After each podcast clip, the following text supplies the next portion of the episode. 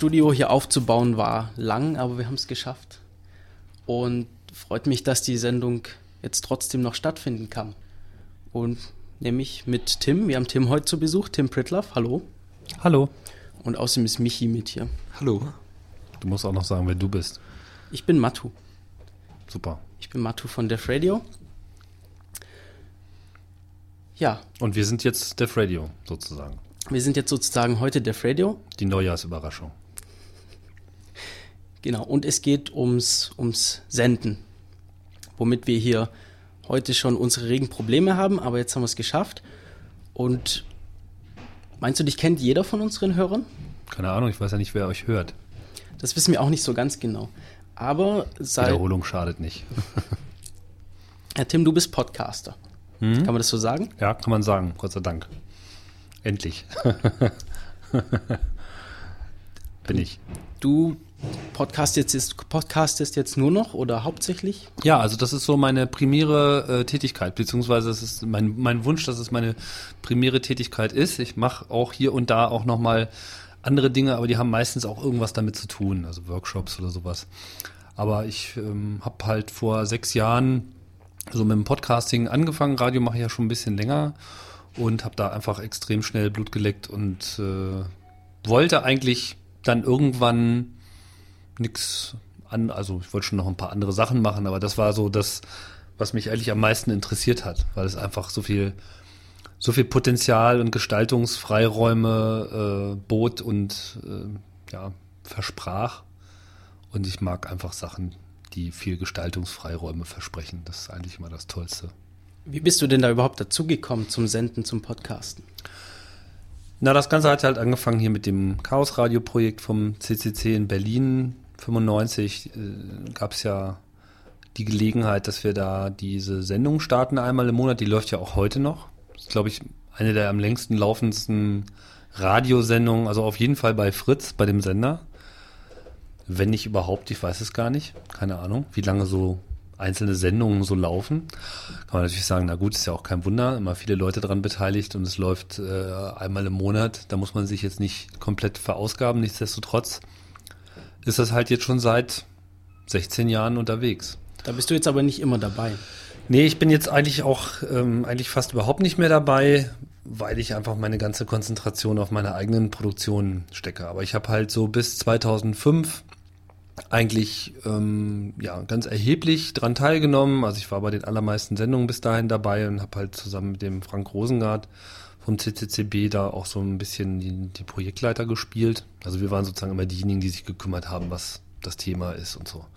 Und saßen dann auch immer mit dabei und haben versucht, die Sendung irgendwie so ein bisschen zu, äh, zu begleiten. Leiten ist vielleicht der falsche, falsche Ausdruck. Naja, wie auch immer. Also mir hat das immer gefallen zu sprechen und ähm, mit Podcasting war dann ja absehbar, dass man das dann eben auch komplett selber machen kann, weil eben dieser letzte Verbreitungskanal, dieses UKW, einfach die Notwendigkeit wegfiel mit dem Internet. Was hast du sonst früher gemacht? Auch so einiges. Ich bin mal so als äh, Programmierer gestartet und habe dann mh, ja alle möglichen Projekte äh, gemacht und mitgemacht und bin dann so über Administration mehr so in diesen Veranstaltungskram reingekommen. Hat mir einfach mehr Spaß gemacht, so Veranstaltungen zu organisieren. Habe dann lange Zeit für den Club den Kongress und äh, das Camp organisiert. Also das Camp habe ich ja quasi mal ins Leben gerufen, so als deutsche Variante der holländischen Camps. Und den Kongress habe ich halt lange äh, gemacht, so, aber das habe ich halt alles in den letzten Jahren sukzessive so aufgegeben und das Ganze eben jetzt, weil ich eben lieber Radio machen möchte. Bist du dann plötzlich zum, also bist, hast du plötzlich aufs Podcasten umgestellt oder kam das so eher langsam? Naja, also angefangen hat das eigentlich mit der Idee, ähm, das Format Chaos Radio, wie es bei Fritz lief, irgendwie anders zu machen. Weil mir einfach diese Zeitbegrenzung und andere Zwänge, die das so mit sich bringt, in einem normalen öffentlichen Rundfunksender äh, zu senden, das hat mir halt nicht so uneingeschränkt zugesagt. Das war zwar alles ganz toll und es war an sich eine gute Erfahrung und da kann man eine Menge ähm, Erfahrung sammeln. Aber es war mir einfach, weiß ich nicht, ich habe da einfach mehr äh, gerochen. Und da war natürlich Podcasting insofern von diesen ganzen Zwängen komplett befreit. Und da es eben die Möglichkeit gab, jetzt für interessierte Hörer durch dieses Abonnieren einer Sendung regelmäßig folgen zu können, ohne dass der Aufwand dafür unzumutbar hoch ist. Das war dann eigentlich für mich so das Ding. Also spätestens als Apple das in iTunes eingebaut hat, das Podcasting war dann irgendwie die Entscheidung gefallen. Und dann habe ich halt dieses Chaos Radio Express gegründet, was halt einfach erstmal nur so ein Experimentierlabor war für was auch immer Podcasting da quasi für tun könnte. Und mit der Zeit hat sich da einfach so ein eigenes Format rausgeschält, was eben jetzt ein ganz eigenständiger Podcast geworden ist. Hat sich das Medium Podcast für dich verändert in den letzten Jahren, seit du angefangen hast? In welcher Hinsicht verändert? Hm, Ich denke zum Beispiel an Flatter. Das wird sicher eine Veränderung gewesen sein. Oder gab es Veränderungen vom Medium an sich? Ähm, mh, also eigentlich finde ich, hat sich gar nicht so viel getan. Äh, Das ursprüngliche Versprechen ist eigentlich immer noch dasselbe.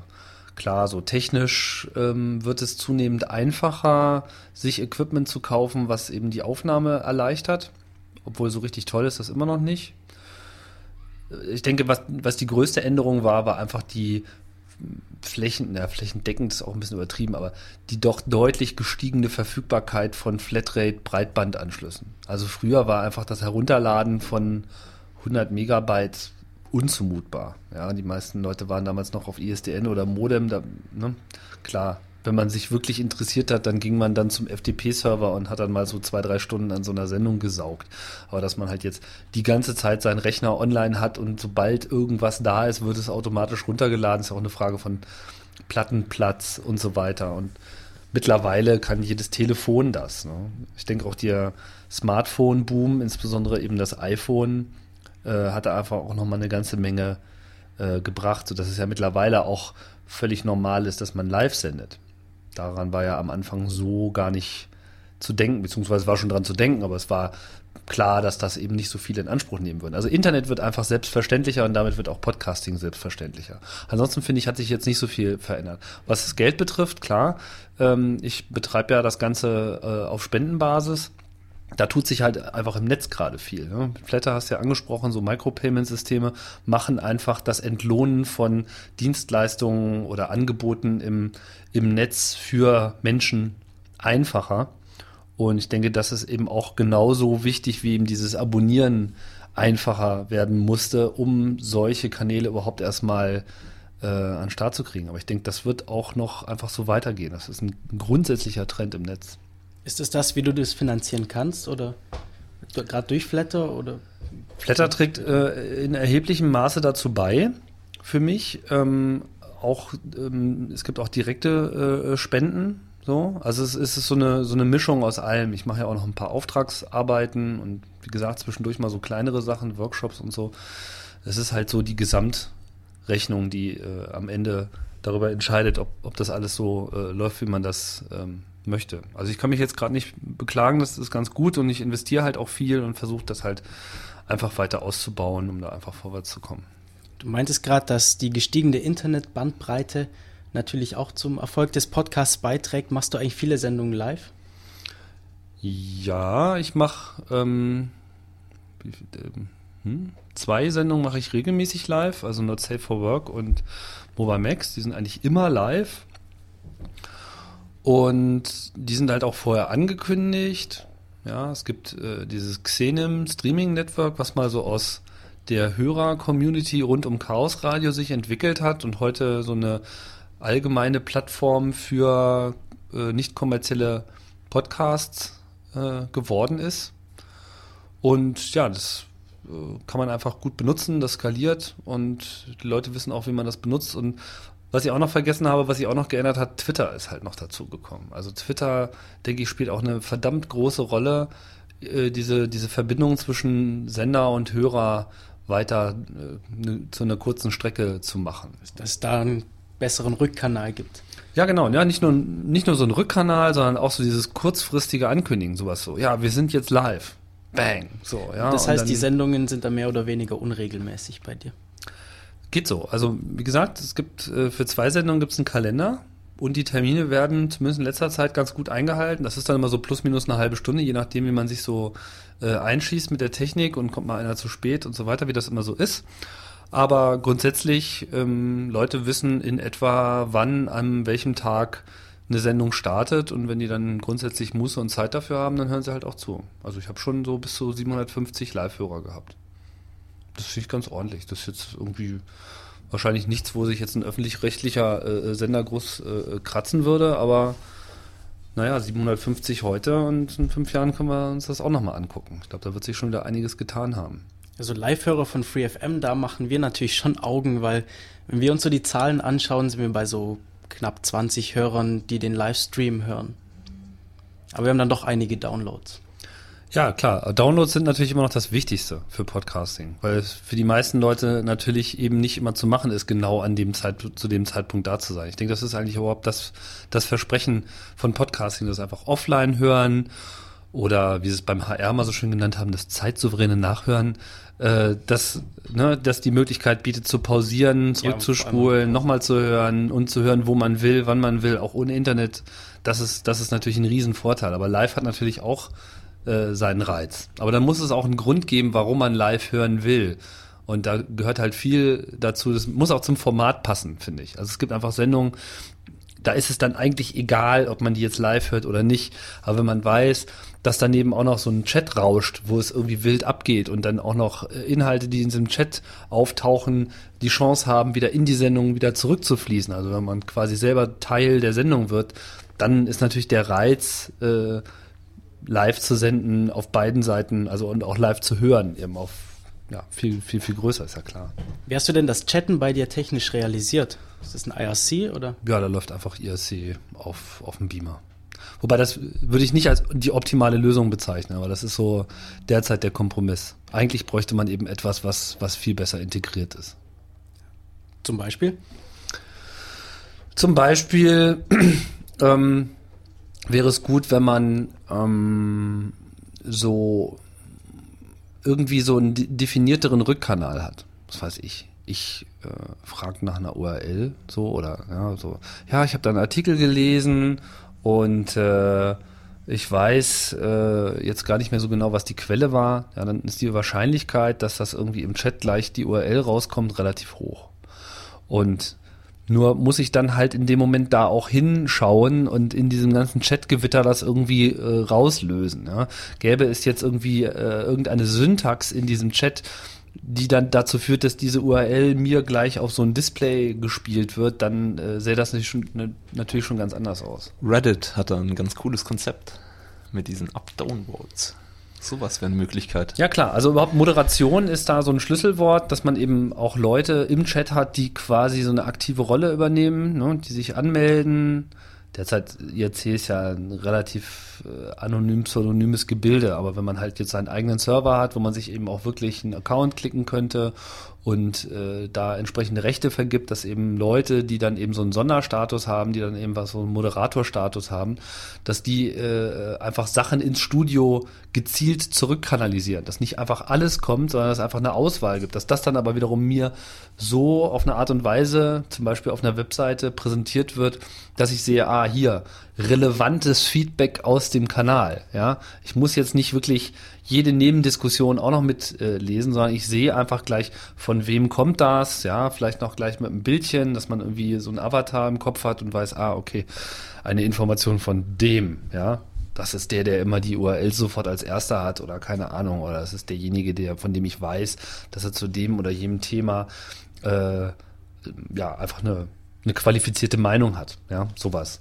Dann, dann ist das einfach für mich äh, live besser zu verwursten, weil man natürlich viele Sachen tun muss während des Sendens. Also du musst reden, du willst ja auch unterhaltsam sein, du willst jetzt nicht die ganze Zeit nur auf dem Bildschirm starren, du willst, musst irgendwie im Gespräch bleiben, musst zuhören, musst darüber Gedanken machen, was sage ich als nächstes, ja, dann kommst du auf irgendeine Idee, über die musst du dann auch noch äh, parallel nachdenken und dann muss man irgendwie noch seine Technik im Griff haben, schauen, dass der Stream noch läuft und dieser ganze andere äh, Schnaß. Ne? Machst du das immer alles selbst? Äh, ja. Ja. Also, ja, ich habe also noch keinen, keinen Assistenten, wenn du das meinst. Ja, also da muss man natürlich entsprechend vorbereiten. Wie sieht bei dir so eine Sendungsvorbereitung aus? Ich meine, es gibt einiges zu tun. Man muss ein Thema finden, man muss die entsprechenden Leute herbekommen, die Technik muss passen, wie du gerade gesagt hast. Was, was machst du im Vorfeld von so einer Sendung? Na, im Idealfall mache ich so gut wie nichts und äh, kann mich voll auf meine Routine und auf meine eingesch äh, eingestellte Technik verlassen. Das funktioniert natürlich auch nicht unbedingt immer, aber das ist natürlich der Idealzustand. Ich habe mir jetzt mein eigenes Studio aufgebaut, die Metaebene, und da gibt's halt fünf Plätze. So, das heißt, ich kann da jederzeit mit, mit vier weiteren Personen reinstürmen, jeder setzt sich einen Kopfhörer auf und dann habe ich irgendwie ein Setup und bin, kann innerhalb von zehn Minuten anfangen, äh, was aufzunehmen und theoretisch auch gleich live senden. Das geht. Und inhaltlich, das hängt natürlich jetzt sehr vom Format ab. ne? Es gibt Formate, die brauchen nicht unbedingt so viel Vorbereitung. Es gibt äh, Sachen, die leben davon, dass man die ganze Zeit von zwischen Sendung zu Sendung immer wieder so kleine Themen sammelt, um dann einfach was auf, auf dem, auf dem, so im Speicher zu haben, was man so rausfeuern kann. Also Not Safe for Work ist zum Beispiel so ein Format, ja, wo man eigentlich über alles Mögliche redet, aber wo man dann auch immer am besten schon mal so Sachen vorsortiert hat, Clips, äh, ne, lustige, lustiger Wahnsinn aus YouTube etc., was man dann eben einfach reinfeuern äh, kann und äh, was dann in der Sendung den, den, den entsprechenden Kick gibt. Ne? Oder bei Mobile Max, wo es halt so eben diese Apple-Themen sind, klar, da sammelt man dann eben, aber auch nicht nur ich alleine, sondern auch alle anderen, die dabei sind, sammeln halt so irgendwie ihre, Themen. Da verständigt man sich vorher äh, drüber und ja, und dann, dann redet man darüber. Ähm, CRE und Not Safe for Work und Mobile Max, das waren jetzt so eher aus deinem Antrieb Podcast. Ja, ist eigentlich alles aus meinem Antrieb. Wie, wie, du hast gemeint, du machst auch äh, so Auftragspodcasts mal. So. Wie, wie, wie kam es dazu? Ja, das ist, ähm, also da ist vor allem natürlich äh, Raumzeit zu, zu nennen, was ja eigentlich dasselbe Format ist wie CAE, also ein Interviewformat. Und Raumzeit ist halt äh, quasi dasselbe, bloß mit Mitarbeitern vom DLR und von der ESA, also vom Deutschen Zentrum für Luft- und Raumfahrt und der Europäischen Weltraumagentur. Ähm, das ist quasi eine, eine PR-Maßnahme, wenn man es mal ganz salopp ausdrücken möchte. Ne? Also Teil der Öffentlichkeitsarbeit von DLR und ESA.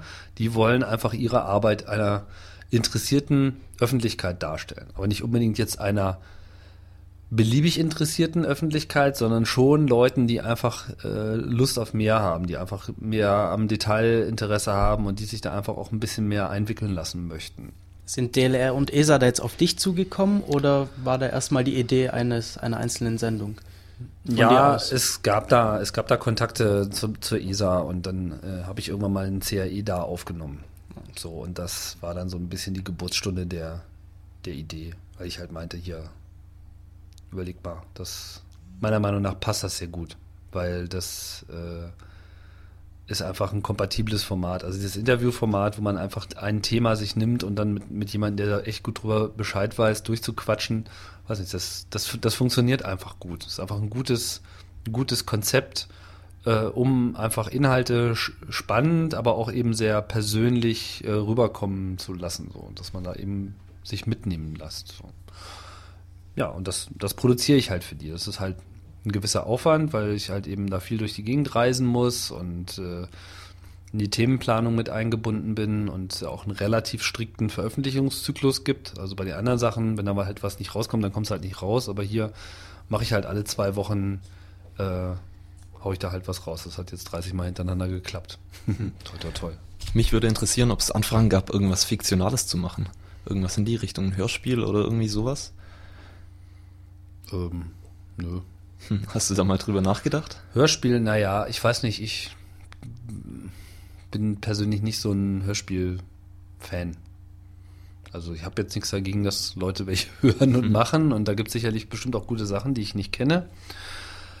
Aber ähm, da bin ich auch ein bisschen faul, weil das ist natürlich äh, eine ganz andere Arbeit. Also Hörspiel ist ja, da ist man ja mehr Komponist. Da musst du ja was, was bauen, planen. Das ist ja eigentlich wie Theater. Das ist ja eigentlich mehr so ein, so ein, so ein, so ein, Hörtheater. Aber Theater ist gar nicht meine Welt. Äh, meine Welt ist Talk und äh, also Unterhaltung und Wissen, so, aber eben mit, auch immer mit der Betonung Unterhaltung, auch mit der Betonung Wissen, aber darum geht's mir eigentlich, das normale Sprechen und nicht so dieses, ich schreibe mir vorher auf, was ich sagen muss und dann äh, ne, komponiere ich das äh, so zusammen, dass das eben so ein schönes Theaterstück ergibt. Ist ein schönes Format, wird sicherlich auch, ähm, wenn die Leute sich ein bisschen mehr trauen, äh, über Podcasting neue Freunde finden. Finde ich eigentlich ein super Format auch für so Abosysteme, wo man eben vielleicht auch für ein Abo bezahlt. Kann ich mir durchaus vorstellen. Da gibt es äh, eine Menge Leute, die Hörspiele gut finden. Und ich habe auch den Eindruck, dass die öffentlich-rechtlichen die äh, Bedeutung von Hörspielen maßlos unterschätzen. Ich glaube, dass das eine ihrer wertvollsten Sachen äh, sind, die sie überhaupt haben, das aber überhaupt nicht so sehen. Und ähm, ja, also ist für mich jetzt nichts. Ich kann, könnte das nicht machen. Heißt es, dass du ähm, dann auch überhaupt nicht dir vorher überlegst, wie so eine Sendung ablaufen soll? Oder sprichst du das mit deinen Gästen vorher durch? Sprichst du in irgendeiner Art und Weise drüber? Vor der Sendung? Kommt jetzt ein bisschen drauf an. Ähm, was meinst du jetzt? Sowas wie CAE, also Interviews? Ja, ja. Ja, die Kunst liegt so ein bisschen da drin, äh, sich eigentlich gezielt nicht vorzubereiten. ähm, das heißt, man muss natürlich schon wissen, worüber man reden will und man sollte auch in etwa die Dimension des Themas verstehen, sodass man einen Anfang und ein Ende findet, weil sonst quatscht man bis 30 Prozent und sagt, ja, danke, schön, das war jetzt interessant, dann hören wir mal auf, so. Und du bist noch gar nicht zum Punkt gekommen. Das darf einem natürlich nicht passieren. Auf der anderen Seite, finde ich, liegt immer ein gewisser Reiz da drin, ähm, sich auch überraschen zu lassen und äh, wirklich auch ganz so richtig live in was Neues einzutauchen. Weil man dann eben, wenn man Glück hat, auch diesen Serendipity-Effekt hat, dass man einfach so ganz glücklich in irgendeine Anekdote reinrennt, die, wenn man sich jetzt jede Frage vorher schon notiert und geplant hätte, wahrscheinlich so nicht hätte. Ja? Und dann ist es halt auch einfach mehr so ein Aha-Effekt. Und was ich auch immer wieder merke, ist, dass wenn man eben sich selber äh, zumindest so weit dumm hält, dass man eben auch wirklich aus einem, das habe ich jetzt nicht verstanden, Ding herausfragt. Ja, und dann auch mal wiederholt, nachfragt, nochmal zusammenfasst und später sagt, ach nee, jetzt begreife ich es ja überhaupt erst. Meinst du, dass es so und so ist? Ja, ah, okay. Dann habe ich hä- häufig festgestellt, dass wenn das so äh, kommt, dass es dann auch den Hörern so geht. Also die genauso weit weg von dem Thema sind. Und das ist natürlich eigentlich total toll, weil wenn man ganz viel weiß vorher, dann tendiert man dazu, ähm, Sachen nicht zu erklären, die wichtig sind. Ja, dann wird mit Abkürzungen äh, rumgeschmissen, wo keiner weiß, was das jetzt ist. Ja, das ist ein typisches Nerd-Problem. So auch, ne? Ja, da haben wir irgendwie das äh, XB3 in das 24.27.6 irgendwie gesteckt und ja, und schon hast du irgendwie NBXM. So, ah, mhm, ja. Schön, dass wir darüber gesprochen haben. So, da weiß dann keiner, was, was, was, was los ist. Und äh, das muss man eben verhindern. Ich mach mir so, ich habe mir so ein, so ein Bingo-Kartensystem äh, gemacht eigentlich. Also ganz analog. Ja, ich notiere mir, also es ist jetzt nicht wirklich so eine Matrix, aber ich, äh, ich notiere mir eigentlich nur Sachen, von denen ich möchte, dass sie oder von nein, ich lasse mir Sachen nennen, die wichtig sind, dass sie genannt werden. Ja, also meine Frage ist eigentlich immer, wenn dieses Thema ähm, äh, erschöpfend behandelt werden soll, welche Dinge dürfen dann nicht unter den Tisch fallen? So. Ja, und die streiche ich halt ab. Und wenn irgendwas gegen Ende des Gesprächs noch offen ist, dann versuche ich halt da irgendwie einen Bogen einzubauen, das irgendwie nochmal aufzugreifen oder nachzufragen oder irgendwas. Man muss halt auch da einfach eine gewisse Kreativität in der Gesprächsführung an den Tag legen, um einfach, ja, damit das dann einfach kommt. So. Aber ich finde es cooler, wenn das Gespräch natürlich seinen Weg dahin findet, als dass man sich da halt so PowerPoint-mäßig so Bulletlisten macht. Das furchtbar langweilig. Also ich habe das einmal gehabt, dass jemand irgendwie so mit so einem dreiseitigen Zettel da an, ankam und so. Und dann, das merkt man immer, wenn so Sachen gesagt werden wie, da kommen wir dann später noch drauf. Da weiß immer schon so, oh, alles klar, da kommen wir später noch drauf. Heißt so viel wie, ich habe mir vorher aufgeschrieben, was ich in welcher Reihenfolge sagen will und die Dynamik des Gesprächs wird irgendwie immer genau dann, wenn die Bullet Points gerade nicht der Gesprächsdynamik entsprechen, äh, entsprechend eingeschränkt. Das, das ist eigentlich der Tod jedes lebendigen Gesprächs. Ich glaube, deshalb hören dich auch viele Leute gerne. Also oft ist es so, wenn ich mit Leuten über deinen Podcast spreche, dass die sagen, ja, das ist doch der, der die richtigen Fragen stellt. Der, nee, also das ist mir, ist mir Ja, durchaus für mich äh, natürlich freut mich natürlich sehr, wenn das so ist. Ja, das, also zur Sendungsvorbereitung. Wie sieht's denn danach aus? Wie läuft's nach einer Sendung ab? Was machst du, was hast du zu tun dann? Ja, viel zu viel. das ist das große Elend. Also es ist halt einfach alles sehr unautomatisiert noch. Ne? Man muss so viele Sachen machen und berücksichtigen. Hängt natürlich immer ein bisschen davon ab, was man so selber als Qualitätsmaßstab hat.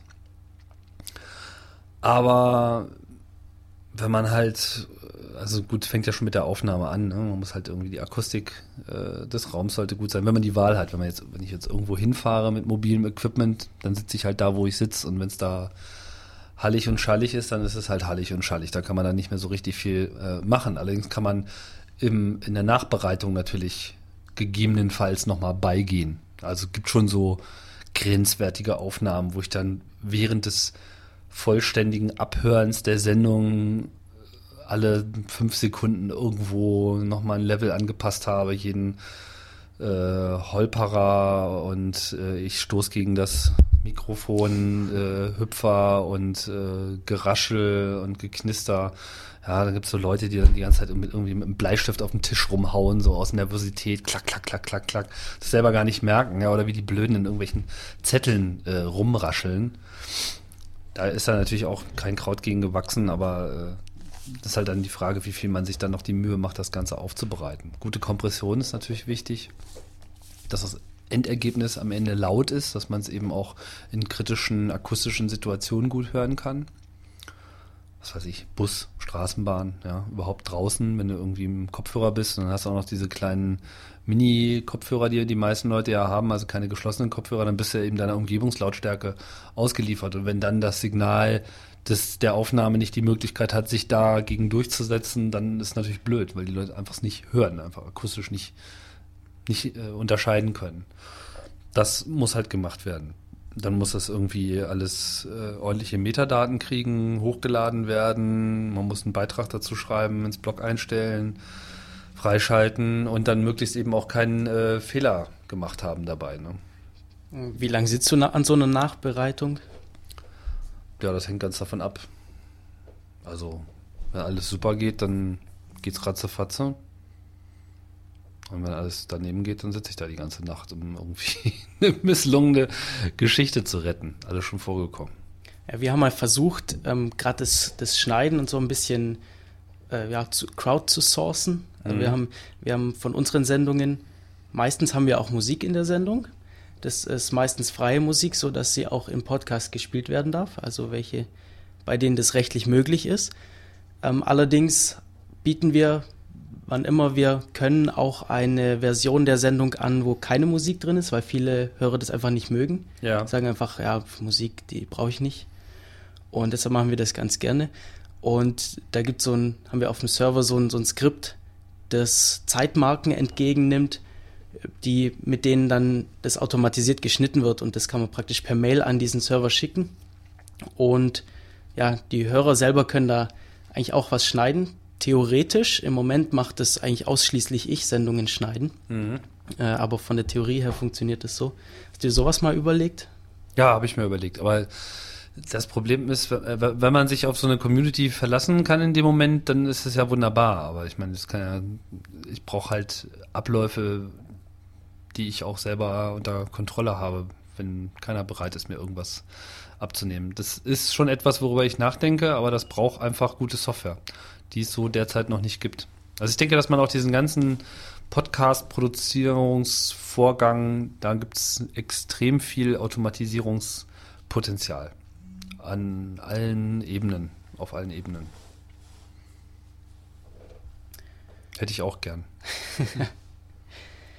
Ja. Nee, ist aber eine gute Idee, auch gerade so dieses flexible Rausschneiden von Musik ist eine, ist eine tolle Sache. Also das äh, hat ja, ähm, ja, hat, hat Wert. Ich finde auch grundsätzlich diesen, die, die Möglichkeiten, also wenn jetzt, bisher haben wir ja immer nur darüber geredet, so wie kann ich das, was das normale Radio macht, auch machen, bloß mit äh, deutlich weniger Aufwand im Sinne von Geld und ne, Studio und so weiter. Und das geht jetzt. So, das, es, gibt die, es gibt Software dafür, ist alles nicht Gold, was glänzt, aber es geht. So. Viele Leute zeigen, dass es geht.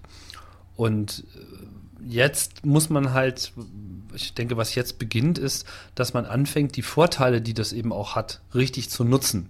Dass man einfach Sachen macht, die eben das normale Radio so nicht tut oder nicht tun will oder nicht tun kann. Kapitelmarken sind zum Beispiel so eine Sache. Das kann man zwar natürlich auch für eine Sendung im Radio machen, und das machen auch manche und das ist auch äh, richtig so, aber genau da könnte man eben mit, mit Crowd-Sourcing eine Menge erreichen, wenn man jetzt die Arbeit nicht selber machen will.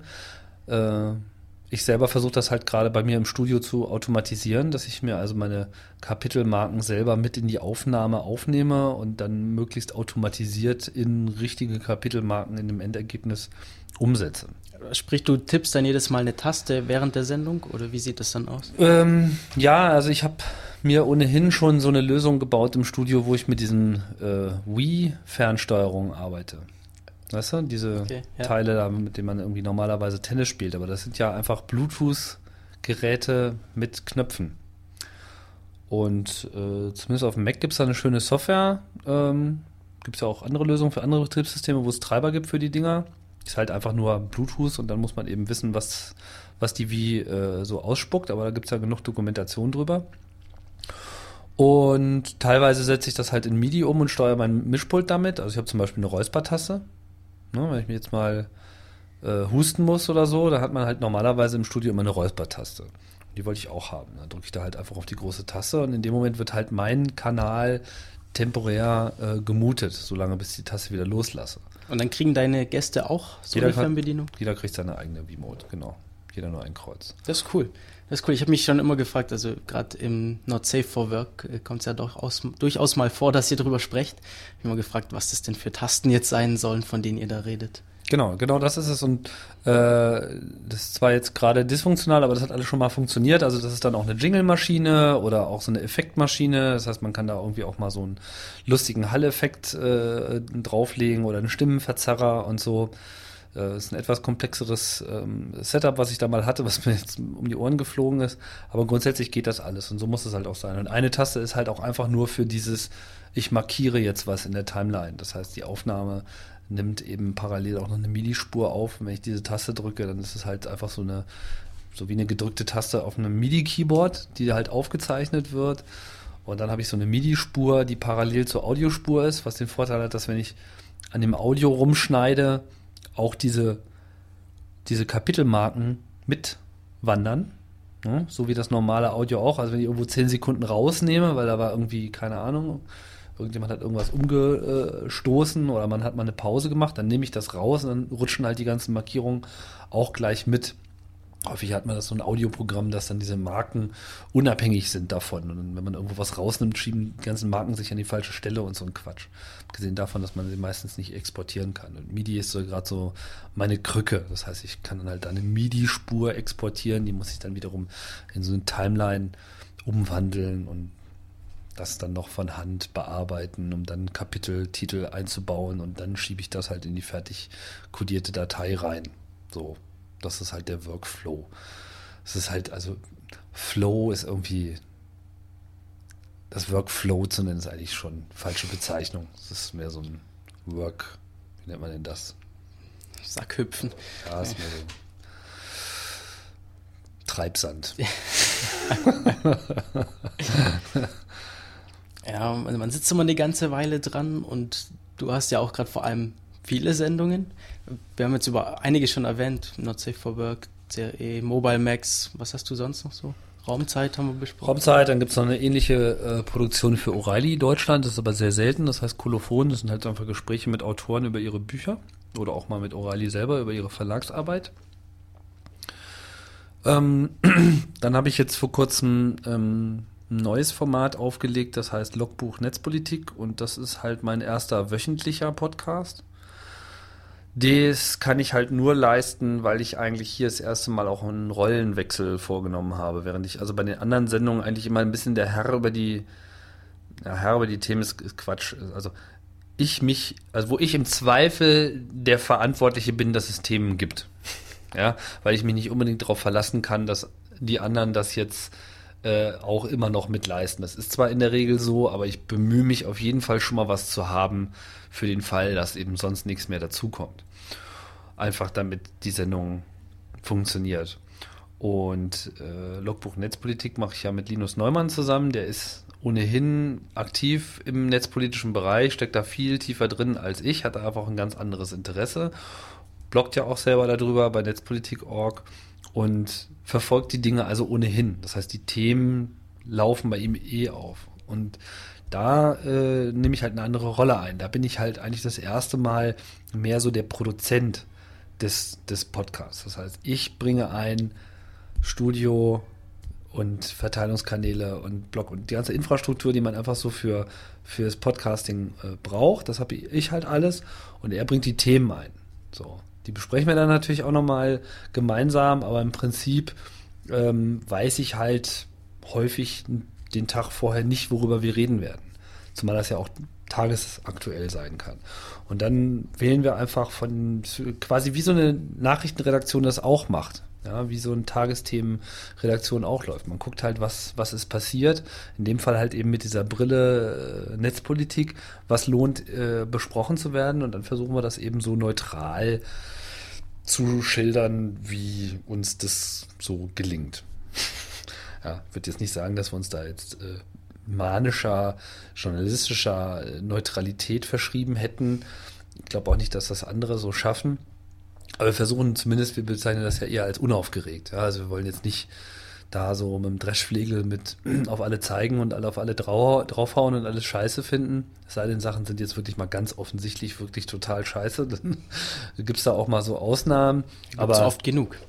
Gibt's, gibt's oft genug, aber häufig ist es auch so, dass man eben meistens finde ich, ähm, sind gerade so diese netzaffinen Sachen doch sehr, wie soll ich sagen, mit so einer Selbstüberschätzung dabei. Ne? Also das Internet ist ja ohnehin sehr selbstverliebt, so diese ganze äh, Netzgemeinde, man findet sich ganz schön toll, dass man da so dr drin teilnimmt und das alles so versteht und alle anderen, die Noobs, die DAOs, die Outsider, die äh, Internetausdrucker und, und, und was man nicht immer, was nicht gerade so das Schimpfwort äh, des, des Tages und Jahres ist, um Leute, die da nicht so den Zugang haben, aber durchaus auch andere Qualifikationen nachweisen können, äh, da zu verunglimpfen. So, und das ist extrem kontraproduktiv, finde ich. Also, wenn man sich beklagt darüber, wie wenig die Netzgemeinde politisch erreicht, manchmal, aber dann auf der anderen Seite sich eben so die Shitstorms anschaut, die so auf Twitter und anderen Kanälen und Mailinglisten laufen, kann ich auch nur sagen, da muss man sich nicht wundern. Also wenn man da nicht den richtigen Tonfall an den Tag legt, dann ne? So. Und das, das ist wichtig, dass man das im Kopf hat. Ob uns das jetzt da so gelingt, weiß ich nicht. Zunächst einmal ist Logbuch Netzpolitik nur als Informationsnachrichtenkanal gedacht. Wir wollen einfach mit dem Format Podcast und auch mit eigentlich mit einer kurzen Sendung, ist uns bisher noch nicht so richtig gelungen, das so knapp zu halten, wie wir es eigentlich wollen würden. Also ich finde so 30 bis 45 Minuten sollte eigentlich so die Grenze sein. Äh, da sind wir jetzt immer noch kurz drüber. Aber äh, es muss halt konsumierbar sein und man muss auch so diesen Mehrwert haben und sagen, okay, ich höre mir jetzt jede Woche mal Logbuch Netzpolitik an, dann weiß ich in etwa, was die relevanten großen Schritte sind. Also sowas wie Wochenspiegel. Ne? Also, so heißt es doch, oder? Im Fernsehen, Wochenspiegel? Diese wöchentlichen Formate, die halt einfach so zurückblicken, sind im Fernsehen, haben die gar nicht so die, die Bedeutung. Aber ich finde, äh, dass man eigentlich viel häufiger mit Wochenschauen arbeiten sollte. Und im Podcasting ist das ja durchaus der Fall. Also wenn man sich anschaut, so die, die populären Sendungen, die ähm, regelmäßig erscheinen, also wenn die häufig sind, dann sind sie wöchentlich, weil das ja eigentlich schon eine Menge Arbeit ist. Und in der Woche passiert eigentlich echt immer ganz schön viel, je nachdem, welchen Bereich man sich anschaut. Und wenn man es einfach schafft, in so einer Sendung die Ereignisse einer, einer Woche in, in Perspektive zu setzen, dann, dann ist schon mal eine Menge erreicht. Ja, oft schafft man es ja auch selber nicht, ähm, hier jeden Tag alles zu verfolgen, was passiert. Ich meine, viele lesen, sei es Zeitung oder online irgendwelche Artikel, klar. Aber man kriegt es natürlich nicht hin, hier alles zu verfolgen. Das Genau, und es, es fehlt auch so ein bisschen die Zeit zum Verarbeiten, weil klar, Dinge passieren viel und so ein Tag ist immer sehr aufregend und man weiß ja auch, die Medien, die äh, überbieten sich ja geradezu äh, in ihrem Aktualitätswahn. Aber äh, die meisten Sachen sind eh wert, dass man da zwei, dreimal drüber nachdenkt. Und ich denke, wenn man eben regelmäßig solche Checkpoints setzt und sagt, okay, alles klar, jetzt schauen wir uns hier mal den Fortgang an, dann ergibt sich eben über die Zeit auch sehr viel besser so ein Bild und dann wird es eben auch unaufgeregter und dann wird es eben nicht so hektisch und dann kann man sagen, ah, okay, hat sich ja doch nicht so schlecht entwickelt oder hier ist ja die Kacke wirklich am Dampfen oder so. Also Logbuch Netzpolitik nach Möglichkeit wöchentlich, sagst du. Ähm, wie ist es, wenn man mal so viele Podcasts hat wie du, auch zum Teil regelmäßig? Wie schaffst du das, dich da immer für zu motivieren? Oder ist es kein Problem? Ähm,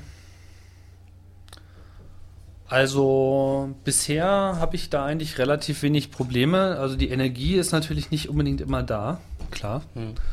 Ne? Also es ist nicht immer einfach, immer so ausgeschlafen zu sein, äh, wie es Not tut oder so. Also man kann nicht unbedingt jetzt immer das bringen, aber ich bin grundsätzlich extrem motiviert, weil ich vor allem so eine irre Hörer äh, Community habe, von der ich einfach weiß, dass sie das A alles sehr gerne mag und ich ja auch sehe, dass sie es eben auch aktiv unterstützt.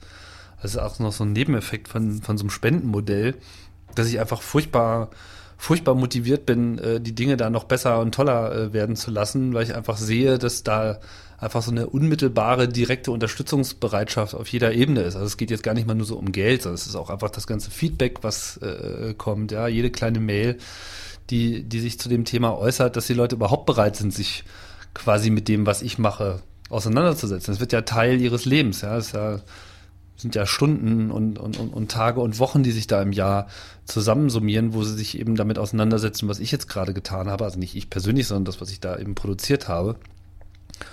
Und das, das motiviert mich außerordentlich. Abgesehen davon bin ich ja auch ein bisschen im Namen des Herrn unterwegs und versuche da auch, äh, ähm, ich habe ein Ziel. Ne? Ich, ich weiß, was ich will und ich weiß, dass ich da noch sehr weit von äh, entfernt bin und äh, ich versuche halt alles, das irgendwie zu äh, realisieren.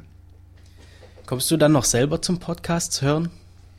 So andere Podcasts? Äh, ja, schon, wenn auch jetzt nicht so viel, wie das vielleicht manche meiner Hörer machen. Ich ähm, höre allerdings, also es gibt immer so ein paar Sachen, die ich regelmäßig höre, weil sie für mich einfach exzellente Nachrichtenquellen sind für meine einzelnen Themen.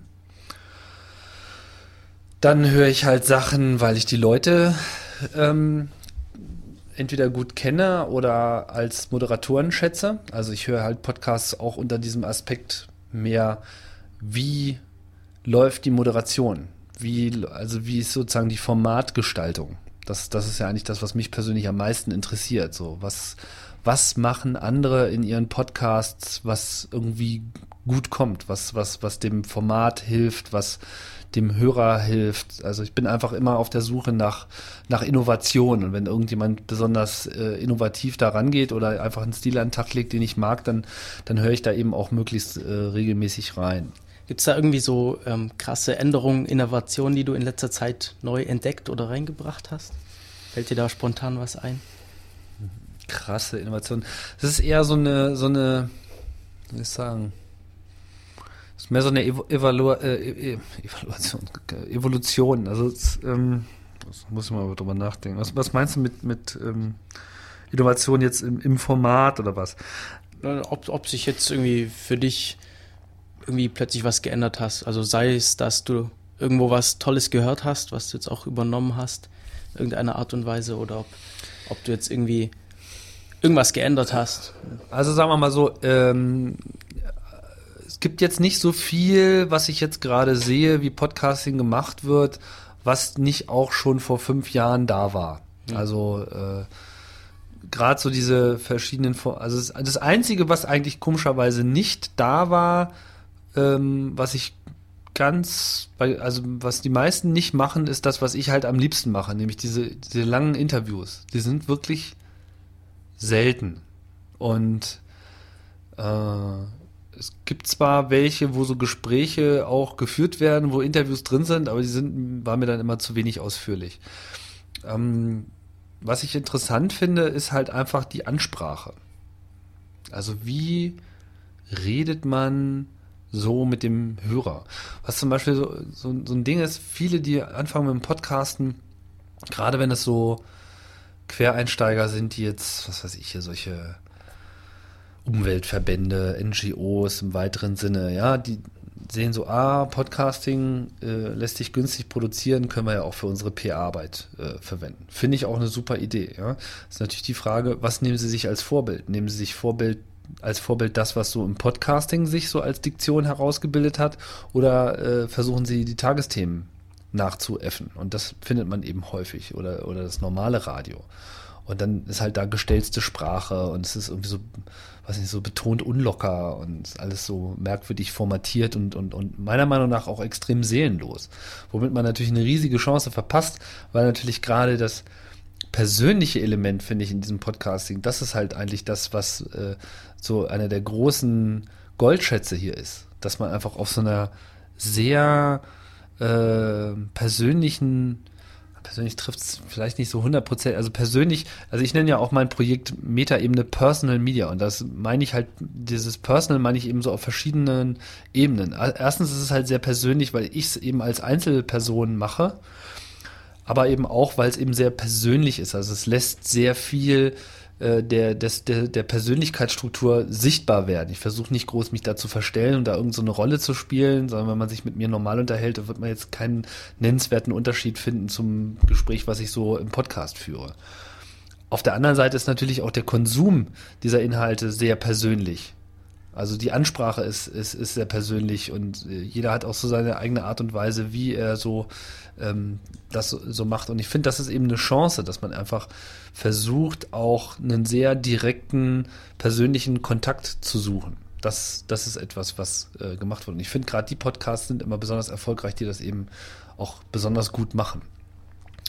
So, jetzt habe ich viel rumgeeiert um die eigentliche Frage. Ansonsten gibt es Innovationen, vor allem natürlich auch in der Art und Weise, wie wird publiziert, ja, mit Kapitelmarken gearbeitet, äh, Formate etc. Ähm, ja, große, krasse Schritte würde mir jetzt gerade nichts einfallen. Ähm, wie machst du es mit Audioformaten? Für was entscheidest du dich da?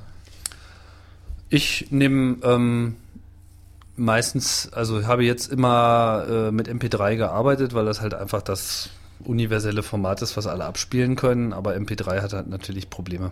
MP3 ist wenig gepflegt und hat wenig Features und äh, würde halt jetzt lieber eigentlich auf MPEG 4 gehen, weil ich halt der Meinung bin, dass das eben so der, der Standard ist, auf dem sich sowieso alles trifft. Mm.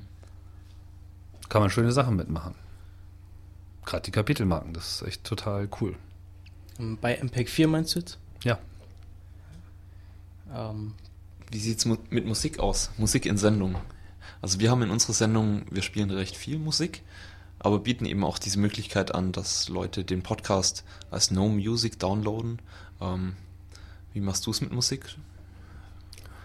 Ähm, ich bin eigentlich jetzt nicht so ein Musikmensch. Also es kommt manchmal vor, aber ähm, ich bin halt Talk. Ja, das ist vielleicht etwas, was eher zu den Podcasts passt, dass man mehr redet, weniger Musik spielt. Musik ist, glaube ich, eher so traditionell Radio. Ja, wobei ich ähm, nicht sagen würde, dass, ähm, dass man nicht einen guten Musikpodcast machen könnte. Mhm. Mag auch welche geben. Ich kenne mich da nicht so gut aus. Es gibt einige, die halt so im Wesentlichen so, so Sachen vorstellen. So hier, neue Scheibe von hm, hm, hm, lalala. Aber mal so eine richtige Send so ein richtiger Podcast, der über die Musik selbst redet und wie sie gemacht ist, suche ich noch. Kennst, kennst du Ohrzucker? Ähm, Ohrzucker, das ist doch dieser Ohrzucker. ganz alte, Ja, genau. der wird aber nicht mehr weitergeführt, ne? Nicht? Oh. Wird er wieder? Ich Läuft weiß er wieder? ich habe den erst vor ein paar Wochen gefunden und äh, abonniert. Und ich war der Meinung, dass es aktuelle Sendungen wären, aber es kann natürlich auch sein, dass die älter sind und ich das einfach nicht bemerkt habe. Ja, ja, die sind von 2000. Das ist hier ein bisschen durcheinander. Warte mal. Ohrzucker. Äh, Schaue ich mal in meinem Podcast-Client nach, was der hier äh, ausspuckt, wann denn die letzte Sendung datiert ist. 2008. Ja, gut. Genau. Schade. Das, das lief von 2005 bis 2008 und das war ganz großartig. Also das, Der war super. ja, das war ganz toll und äh, das hat mich auch extrem. Das fand ich sehr schade. Das fand ich sehr schade, dass der nicht weiterläuft. Das war wirklich ein, äh, ein super Experiment. Überhaupt gab es ganz am Anfang der Podcasting-Szene gab es so ein paar Projekte, die dann irgendwann äh, abgetaucht sind und für die sich nie wieder so ein Ersatz herausgestellt hat. Das ist äh, echt dramatisch. Ist Schade eigentlich. Aber ich denke, das kommt wieder.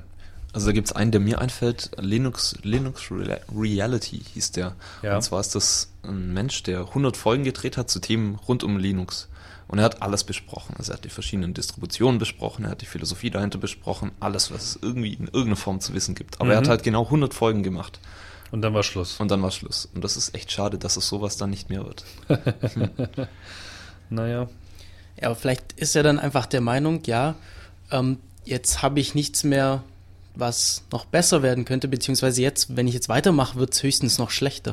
Und das verstehe ich dann auch, muss ich sagen. Ja, ja, ich meine, man kann nat- natürlich keinen jetzt zwingen, ewig weiterzumachen. So. Wenn man, wenn man am Ende seiner Mission angekommen ist, dann äh, ist ja auch gut, wenn man was Neues macht. Ich meine, wenn, wenn sollte ich irgendwann mal das Gefühl haben, es ist jetzt alles gesagt und äh, es ist jetzt keine weitere Innovation mehr vorstellbar, dann würde ich wahrscheinlich auch aufhören und äh, mir mal wieder einen neuen Beruf ausdenken. Aber da bin ich jetzt noch nicht so. Da bin ich noch nicht. Gibt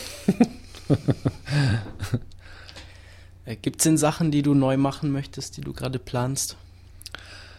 Ja, ja, also vor allem halt alles, was mit Automatisierung der Produktion zu tun hat. Haben wir ja schon angerissen. Das ist eigentlich mein großes Thema. Es muss einfach alles viel einfacher werden. Ich möchte, dass der Turnaround von einer Sendung, dass man also, egal wie lang die Sendung ist, spätestens nach 15 Minuten alles im Netz hat.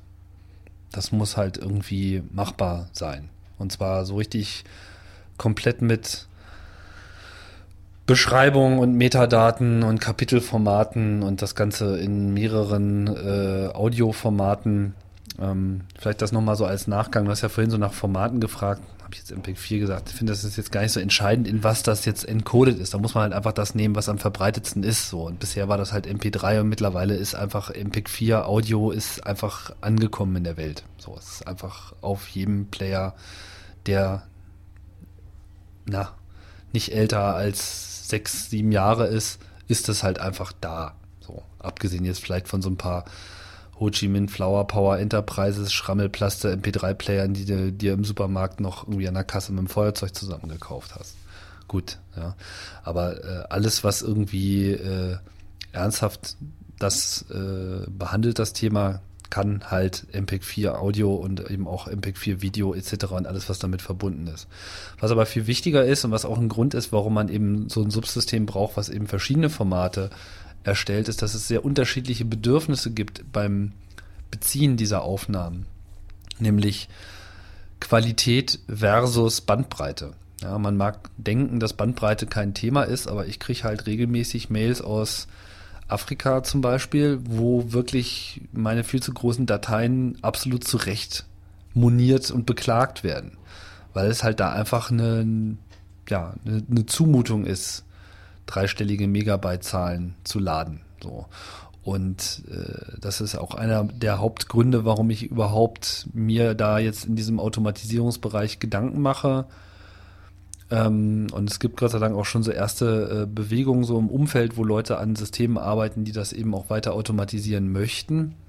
Dass man eben sagt, hier, jede Sendung kommt in verschiedenen Qualitätsstufen daher. Ja, man kann mit Stereo, Stereo Mono kann man unter Umständen was sparen. Man kann eben durch einen möglichst modernen Codec auch eine Menge erreichen. Also geht ja gar nicht mal nur um MPEG 4, das ist ja nur das Framework, sondern das AAC wird ja, gibt's ja mittlerweile auch in dieser High Efficiency AAC Variante, diese HE AAC, was halt super niedrige Bandbreiten erzeugt und auch wo Stereo äh, nicht mehr so viel extra noch hinzufügt, wo die Datei dann nicht gleich doppelt so groß ist, nur weil es Stereo ist. Äh, das ist halt das eine. Das setzt eben wiederum ne, moderne Player voraus, die es gibt, aber die vielleicht nicht unbedingt jetzt jeder äh, hat, schon gar nicht in Afrika. Ähm, versus eben so einer MP3-Variante, die dann vielleicht nicht so gut klingt, aber trotzdem mit einer niedrigen Bitrate äh, umgesetzt ist. Also es ist so eine Matrix aus gute Qualität und äh, modernes, äh, also gute Qualität, schlechte Qualität, modernes Format, nicht so modernes Format. So eigentlich braucht man diese vier Varianten, die sich daraus ergeben, muss man halt anbieten. Ne? Alles in gut aber auch alles in, in modern und alles in nicht so modern und auch äh, alles in, in nicht so gut, aber dafür eben viel kleinere Datei. Weil es macht einfach einen riesen Unterschied aus. Also man sollte eigentlich jeder so eine HE AAC 24 Kilobit Version bieten von seinem Podcast, weil dann ist er halt einfach schön klein, klingt aber auch noch gut aber meinetwegen auch eine 24 Kilobit äh, MP3-Variante, die wahrscheinlich furchtbar klingt, voll mit Artefakten ist, aber die dann auch noch auf dem schlechtesten Player auch noch mit der schlechtesten Netzanbindung gezogen werden kann. Findest du das dann strebenswert, hier zwischen diese ja, möglichst gute Qualität und möglichst niedrige Bandbreite noch so Zwischenstufen zu haben? Oder, oder sagst du Kann ja. man machen. Ich meine, wenn, wenn man es automatisiert hat mit mehreren Formaten, dann ist es dann auch egal, wie viele man macht. Bloß man braucht halt erstmal ein System. Wenn das alles noch von Hand macht, musst du natürlich jeden einzelnen Encoding-Prozess von Hand anschmeißen. Klar, Skripte und so weiter, aber du musst ja auch hochladen und musst da irgendwie Qualitätssicherung äh, machen, musst dir sicher sein, dass du auch irgendwie alles richtig verlinkst und äh, da ist viel von Hand URLs in irgendwelche Webformulare eintragen mit verbunden, immer noch. Und äh, das hält mich halt davon ab, weil ich einfach weiß, umso mehr Formate ich mir einen Schuh anziehe, umso mehr muss ich dann halt auch immer auf jeden Fall unterstützen, weil es kann mir dann, wenn ich einmal mich dazu committed habe, kann ich ja nicht irgendwie für eine Folge dann aufhören, das mal in dem Format zu veröffentlichen, sondern muss man auch immer alles machen. Und ja, dementsprechend steigt eben der, der Aufwand. Ja, genau aus dem Grund frage ich, weil wir haben auch vier ähm, Podcast-Feeds, einmal, zweimal MP3, zweimal Ogg Vorbis kodiert. Und ähm, ja, das eine ist eben mit Musik, das andere ist ohne Musik. In der Qualität, da drehen wir im Moment noch gar nicht. Genau, ihr habt dann sozusagen noch mehr Varianten. Ihr habt sozusagen auch noch, noch ein inhal unterschiedlicher Inhalt-Variante, die kommt dann auch noch mit. Genau. Dann wird's halt dreidimensional. Ja, und, und entsprechend, ich merke halt, wie viel Aufwand es ist, sich darum zu kümmern, dass wirklich alle auch funktionieren. Genau, weil das, das darf man einfach nicht vergessen, dass die, diese Qualitätssicherung ist einfach extrem wichtig. Ne? Weil sonst fliegt einem das immer wieder um die Ohren. Und ich habe das einmal im Monat, oder vielleicht weniger als einmal im Monat, aber regelmäßig passiert mir das auch. Keine Ahnung. Falsch abgemischt, eine Spur war ausgeschaltet, ja. Fehlt dann irgendwie, fehlen die Audioclips, fehlt der andere Gesprächspartner, irgendwie so ein Quatsch. Und dann musst du alles nochmal hochladen, dann hast du nur ein langsames Netz und dann dauert das ewig und man vertut sich und das nervt halt einfach, weil dann geht dann auf einmal so ein Tag Arbeit bei drauf und dann wird es eben wirklich richtig teuer. Hörst du dann alles nochmal an, um möglichst die Qualität auch so zu haben, wie du sie haben willst? Hängt vom Format ab. Die Interviewformate höre ich mir alle nochmal an. Weil da mache ich halt auch Links. Also das, das ja bei den Interviewformaten, also die so wissensorientiert sind, die sind ja dann auch explizit so ein Angebot mit hier, du sollst auch was lernen, sollst jetzt nicht nur so zuhören, dann ist es irgendwie ganz nett, dass es links rein und rechts rauskam, sondern es soll halt auch noch möglichst so ein Nachschlagewerk gleich mit dabei sein, dass man alle Fachbegriffe so, was hat er jetzt gerade gesagt, so, äh, ja, was war das?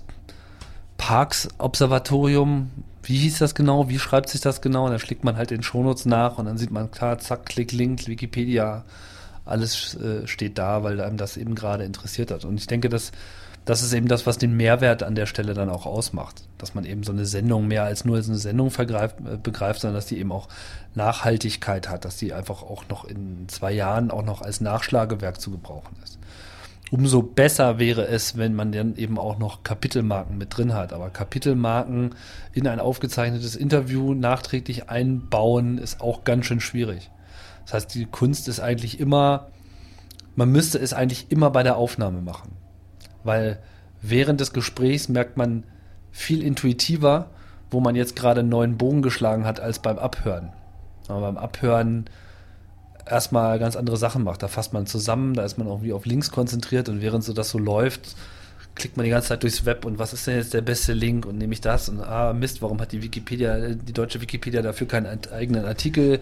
Zack, gehe ich in die englische, da ist das irgendwie alles ein bisschen wieder feiner aufgegliedert, solche, solche Sachen und dann, dann ist der Podcast schon wieder beim nächsten Thema und dann so, äh, war das jetzt eigentlich ein neues Kapitel? Ja, wo müsste ich denn jetzt hier die Marke äh, setzen und so weiter? Also das sind auch, auch an der Stelle sind die Tools einfach nicht äh, gut genug. Das ist ganz knifflig. Ich habe inzwischen angefangen, mir Podcasts immer in 10 Minuten Häppchen auf CD zu brennen, wenn ich sie im Auto anhöre, weil mir solche Kapitelmarken total fehlen und mir ist recht häufig passiert, dass ich einfach über irgendwas noch nachdenke und dann dieses, dieses Zuhören einfach verliere. Warum jetzt in ein Gedanken 10-Minuten-Häppchen? verliere, Damit ich dann zurückdrück und dann fange ich wieder 10 Minuten back an. Achso, also eigentlich möchtest du auch äh, Kapitelmarken Genau. haben. Aber da es sowas nicht gibt, ist das so die Behelfslösung. Weißt du was? Das gibt's. Ja? Henne-Ei-Problem. es gibt Kapitelmarken für MP3. Also man kann die Kapitelmarken da reintun. Jetzt ist natürlich noch, muss natürlich erstmal einen Player finden, der die auch abspielt. Und wenn du dich dann aber an den Player-Autoren wendest, dann sagt er, in der, welchem MP3 ist denn das drin? Ne? ja, das ist das Problem. Aber es gibt äh, die Spezifikation gibt es seit mehreren Jahren und äh, sie wird breitbandig äh, ignoriert. Was schade ist, weil könnte man ja machen, ist ja jetzt nicht so das Problem. Äh, Eine Abhilfe wäre übrigens, dass man eben sein, wenn man eben automatisches Konvertierungssystem hat und man hat ohnehin Kapitelmarken drin, dass man dann je nach Format entscheidet, ob man einerseits die Kapitelmarken als Metadaten in die Datei reinmacht oder ob man nicht sogar den, die Sendung selber an den Kapitelmarken gleich zerschneidet und unabhängig voneinander MP3-Dateien macht, sozusagen jedes Kapitel einzeln, was dann nochmal so sub durchnummeriert ist, damit es eben in allen, dass man so quasi so einen separaten Feed hat, der nicht nur die eine neue Sendung liefert, sondern der alle Kapitel einer neuen Sendung liefert in der Reihenfolge, wie die Sendung war.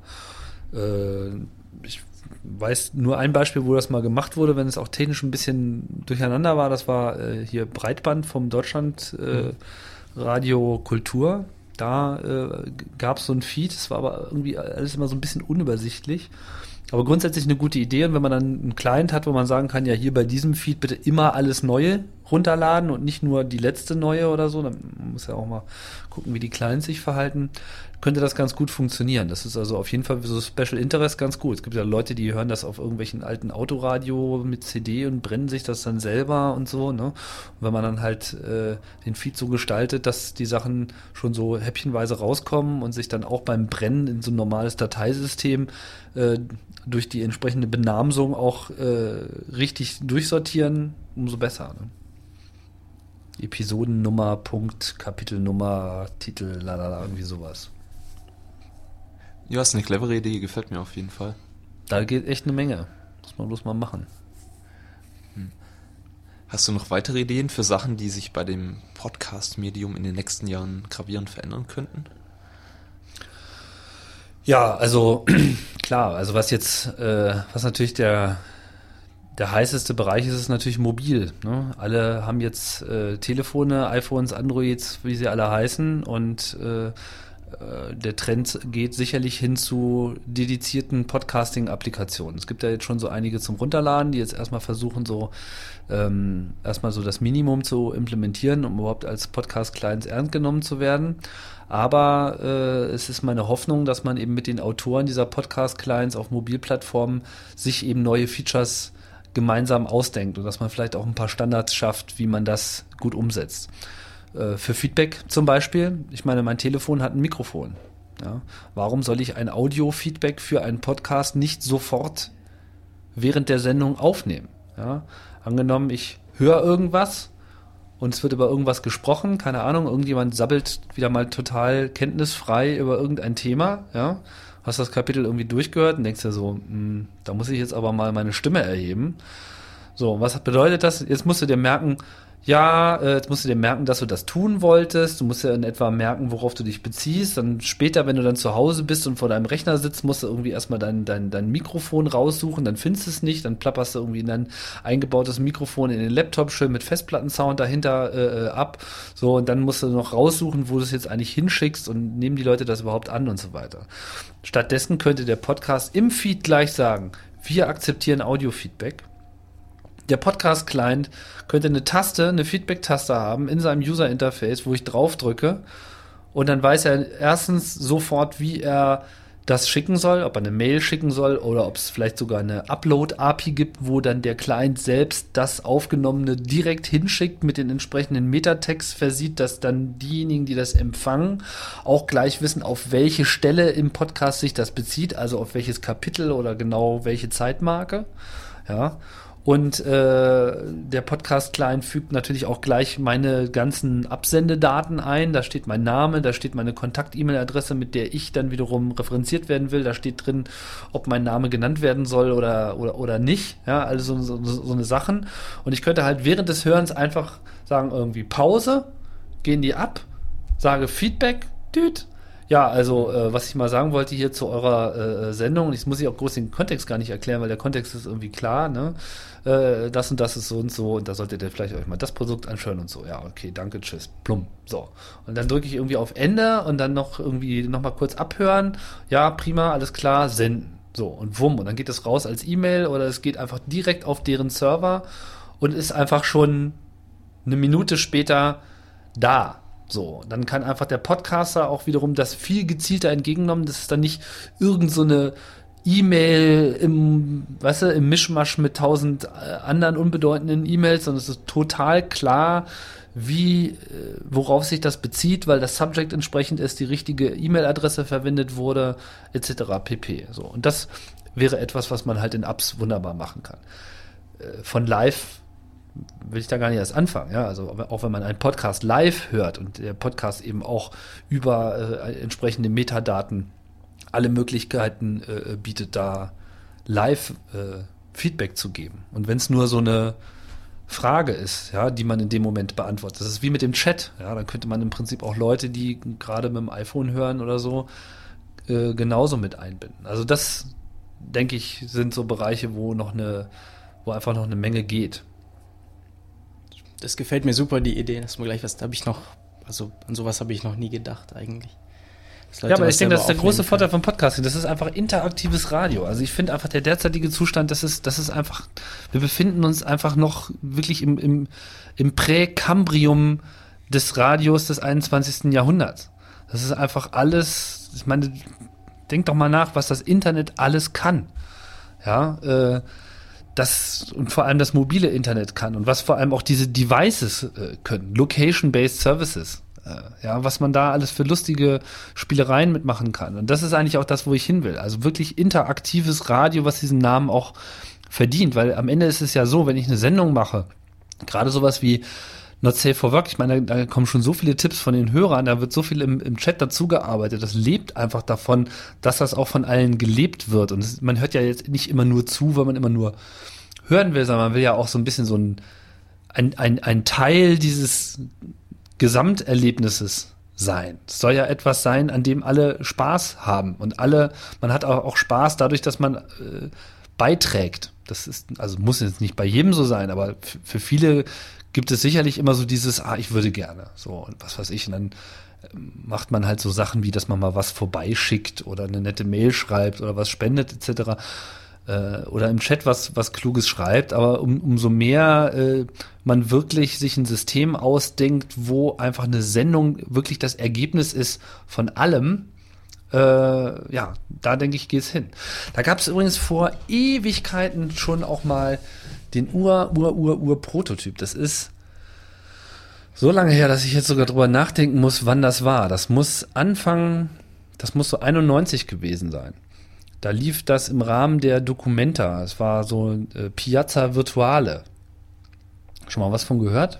Da haben die Ja, irgendwie aber- sich so ein, ich glaube, es war ein Fernsehsatellitenkanal, den sie irgendwie bespielt haben. Und dann war das einfach so eine interaktive Spielwiese, wo man irgendwie per Chat und per äh, Telefon und so weiter irgendwie was in diese Suppe reinschmeißen konnte. Das war noch alles extrem so Kunst, Kunstmäßig, ja. Aber es hat einfach schon mal zu einem Zeitpunkt ähm, mit Leuten digital äh, da Partizipation gespielt, bevor das Internet überhaupt richtig da war. Ich meine, damals gab's so Computer-Mailboxen und sowas, so diese, diese Zeit und die ersten Audio-Mailboxen waren damals äh, so hip.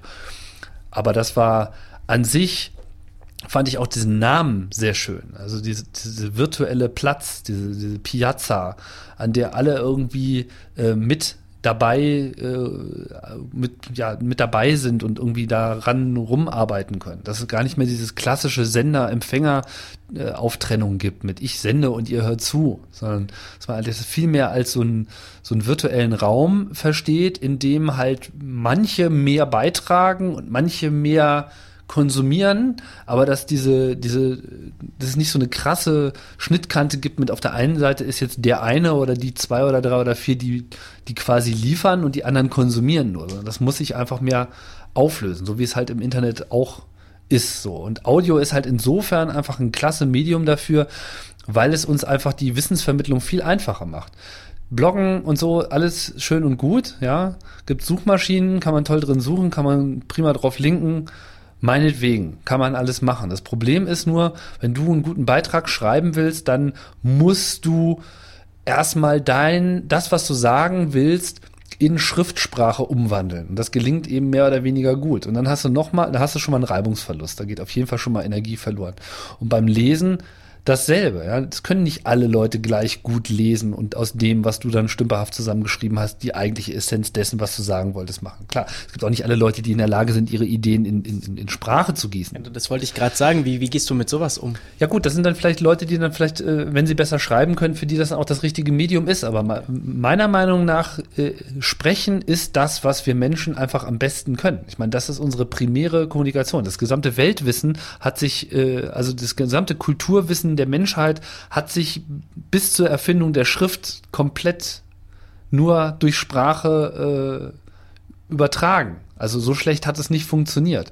Und auch heute ist es so, dass wenn ich jetzt jemanden reden höre, so, dann kann ich einfach aus Tonfall und, und Geschwindigkeit und so weiter, da habe ich meinen eigenen äh, Lügendetektor am Start, kann ich einfach viel besser herausziehen, was, was dieser Mensch eigentlich will.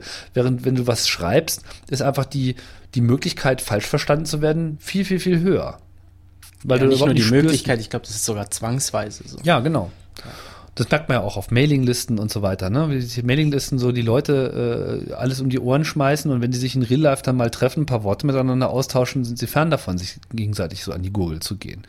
Also von daher denke ich, ist einfach Audio ist einfach unseren, unsere natürlichste Kommunikationsform und jetzt muss es einfach gelingen, dass man eben äh, so eine interaktive Audiokommunikationswelt auch im Internet äh, etabliert, die äh, gleichwertig ist mit dem, was die Blogosphäre jetzt schon vorgelebt hat. Dass man sowas wie Kommentare, Trackbacks etc., Verlinkung, ist ja auch so ein Thema, wo äh, Podcast-Apps zum Beispiel auch enorm helfen könnten. Ja, klar, ich kann auf eine Episode linken, die im Blog ist, aber kann ich schon irgendwie auf einen bestimmten Content linken? Warum, wenn ich diese Timeline mit diesen Kapiteln sowieso schon habe, warum nicht direkt auf das Kapitel linken? Und dann gehe ich da hin und dann spielt er das auch gleich. So ähnlich wie man das jetzt bei YouTube hat. Ne, da wurde jetzt schon auf die Sekunde äh, äh, linken kannst, aber du kannst halt nur auf einen Zeitstrahl linken. Nicht auf einen von bis. Ja, wenn, wenn ich sage, hier sind die fünf Minuten, wo wir bei Mobile Max über dieses Produkt geredet haben und darauf kann ich mich beziehen, dann baue ich halt auch einen Link, der eben genau meint dieses Kapitel, sodass ein Player, der diesen Link entgegennimmt, nicht nur da anfängt, sondern auch an der richtigen Stelle wieder aufhört, weil da endet diese Referenz, dass es einfach klar ist, dass es sich hier nicht um 45 Minuten, wo ich ab Minute 12 erst zuhöre, ist, sondern fünf Minuten aus einer beliebig langen Sendung von bis so, dass es sich dabei äh, handelt. So. Und auch da muss man eben entsprechende Formate für entwickeln, ähm, Standards sich ausdenken oder zumindest erstmal experimentieren. Und da, denke ich, ist einfach ein riesiges Innovationspotenzial. Und dann kann man eben auch sehr viel mehr eine, eine Debatte machen. Wenn ich mir vorstelle, dass es sowas wie die Blogosphäre auch als Sprachsphäre gäbe, ja, dass man da so eine Vox Mundo äh, baut, die ähm, einfach so eine, eine, eine ähm, intellektuelle Diskussion über bestimmte Themen strukturiert und mir dann ähnliche äh, Diskussionsbäume auch engagiert, wie man sie damals noch aus dem Usenet kennt, wo jeder dann seinen Senf dazu gibt. Fände ich einfach interessant. Ja, manchmal gibt es ja auf YouTube gerade so Sachen, dass Leute mit Videos auf andere Videos antworten. Genau, die Kultur, die Kultur ist nämlich eigentlich schon da. Ne? Nur, dass ich halt äh, diese festbe, das mit dieser Kamera ist halt so ein bisschen komisch. Ich weiß nicht, warum da jetzt immer noch Video dabei sein muss. Immer dieses Gehampel, weil natürlich das viele Leute auch auf der einen Seite äh, bringt es viele Leute vor die Kamera, die eigentlich nichts zu sagen haben, weil sie sich halt selber gerne sehen oder zeigen möchten. Ne? Gut, das kann bei Audio auch passieren, auch bei Blogs. Auf der anderen Seite hält es eben auch manche Leute davon ab, weil das auf einmal ne, äh, auf etwas, auf einmal etwas wichtig wird, was eigentlich in dem Zusammenhang gar nicht wichtig ist. Wenn ich was sagen will, dann brauche ich ja nur zu sagen, dann muss ich ja nicht noch eine Kamera auf mich auf, äh, ausrichten. Klar, also sowas wie YouTube für Audio fehlt ohnehin. Und wenn man das eben mit diesen ganzen anderen Sachen noch kombinieren kann. Ich denke, die Sendungen, die Podcasting-Sendungen sind halt wichtig, um Diskussionen überhaupt erstmal anzustoßen und auch um sie zu kondensieren oder äh, durch eine populäre Sendung überhaupt erstmal das Thema dann auch, ne, dadurch, dass es diese redaktionelle Auswahl überhaupt erst gab, dass man darüber reden will, dadurch wird es überhaupt erst wichtig und dadurch entstehen dann überhaupt erstmal so Diskussionen. Genauso wie Leute ja erst anfangen, über irgendwas zu schreiben, wenn eben bestimmte bekannte Blogs darüber geschrieben haben, etc. Was hältst du von Videopodcasts? Hast du schon mal drüber nachgedacht? Äh, ja, ist okay, kann man machen. Ich habe äh, nichts zu zeigen. So, also ich ähm, würde ähm, bei manchen Formaten vielleicht so mit Screensharing arbeiten wollen, aber ich habe da bisher noch nicht die Publikationstools äh, gefunden. Also so ein Bildschirm, auf dem man quasi Sachen zeigt. Also mehr so, da, könnt mir vorstellen, dass man so entweder halt einfach so den Browser, wenn man über das Internet redet, warum nicht dann auch äh, das zeigen, worüber man gerade redet, das wäre das eine. Beziehungsweise, dass man ähm, vielleicht auch dahin geht, dass man bestimmte Formate, was weiß ich, sowas wie Logbuch Netzpolitik, wo vorher klar ist, worüber man redet. Ja, warum nicht dann auch so eine Art begleitende Präsentation machen, dass man sich das eben auch anschauen kann, so dass man so wirklich so Talking Points auch äh, noch mit aufruft oder Bilder dazu hat, so einfach so als Begleittafel, ne, wie, wie so ein Vortrag, aber eben das auch als, äh, als Begleitung eines, eines interaktiven Dialogs. Ähm, da- das könnte ich mir ganz gut vorstellen, aber dafür habe ich jetzt weder, äh, also es ist jetzt nicht so top of my list und das stellt nochmal ganz andere Fragen in Bezug auf Publikation und mehrere Formate wieder. Ne? Da muss man dann quasi mit Audio, ohne Audio, da hast du nochmal noch mal eine Dimension in deiner äh, Encoding-Matrix, die noch mit dazukommt. Aber genau deswegen braucht man eben solche Automatisierungstools, damit man eben auch so eine Sachen machen könnte. Geht eine Menge. Ist alles noch total oll. Um noch mal ein bisschen auf den Inhalt zurückzukommen. Die Gäste, die du hast, wie kommst du auf die? Fragst du da einfach ein bisschen in deinen Bekanntenkreis rum oder hast du schon Experten auf dem Gebiet? Äh, du meinst jetzt für sowas wie CRE? Also, genau, das ähm, ist jetzt auf CAE bezogen. Ich wünschte, ich hätte da eine gute Antwort. Also ich glaube, bei mir ist es eher so, dass ich mehr auf der Suche nach interessanten Leuten mit interessanten Geschichten bin. Es ist nicht so sehr, dass ich mir jetzt so ein Thema setze und dann gehe ich los und suche mir da jemand für. Das wäre vielleicht manchmal auch okay, aber mh, ich habe einfach gemerkt, dass das für mich die Person wichtiger ist als das Thema auch wenn ich nicht über die Person rede, aber für mich ist es wichtiger, dass ich jemanden finde, der gut für ein Thema steht und mit dem ich auch drüber reden will und wo ich das Gefühl habe, dass der das gut rüberbringt. Ich sage nicht, dass mir das immer gelingt, aber das ist zumindest das, was ich so gerne habe, so dass ich eben, ich habe unzählige, ich kriege unzählige E-Mails mit, mach doch mal dieses Thema, mach doch dieses Thema, mach doch dieses Thema.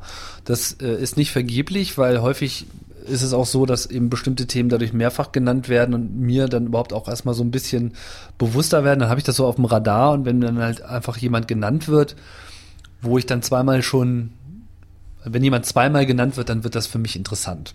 So, sagen wir es mal so. Ne? Und äh, so baut sich dann so langsam ein Bild auf. Also auf der anderen Seite wähle ich meine Themen auch immer so nach meinem ein- eigenen Interesse. Also es ist halt auch mehr so eine persönliche Forschungslandschaft, die sich da eigentlich abspielt. Ich eigentlich lerne ich die ganze Zeit was und äh, schalte Mikro ein und lasse Leute dabei zuhören, wie ich lerne. das ist eigentlich so ein bisschen das, das, was da eigentlich stattfindet. Aber ich kann mir auch vorstellen, dass sich das noch so ein bisschen entwickelt jetzt.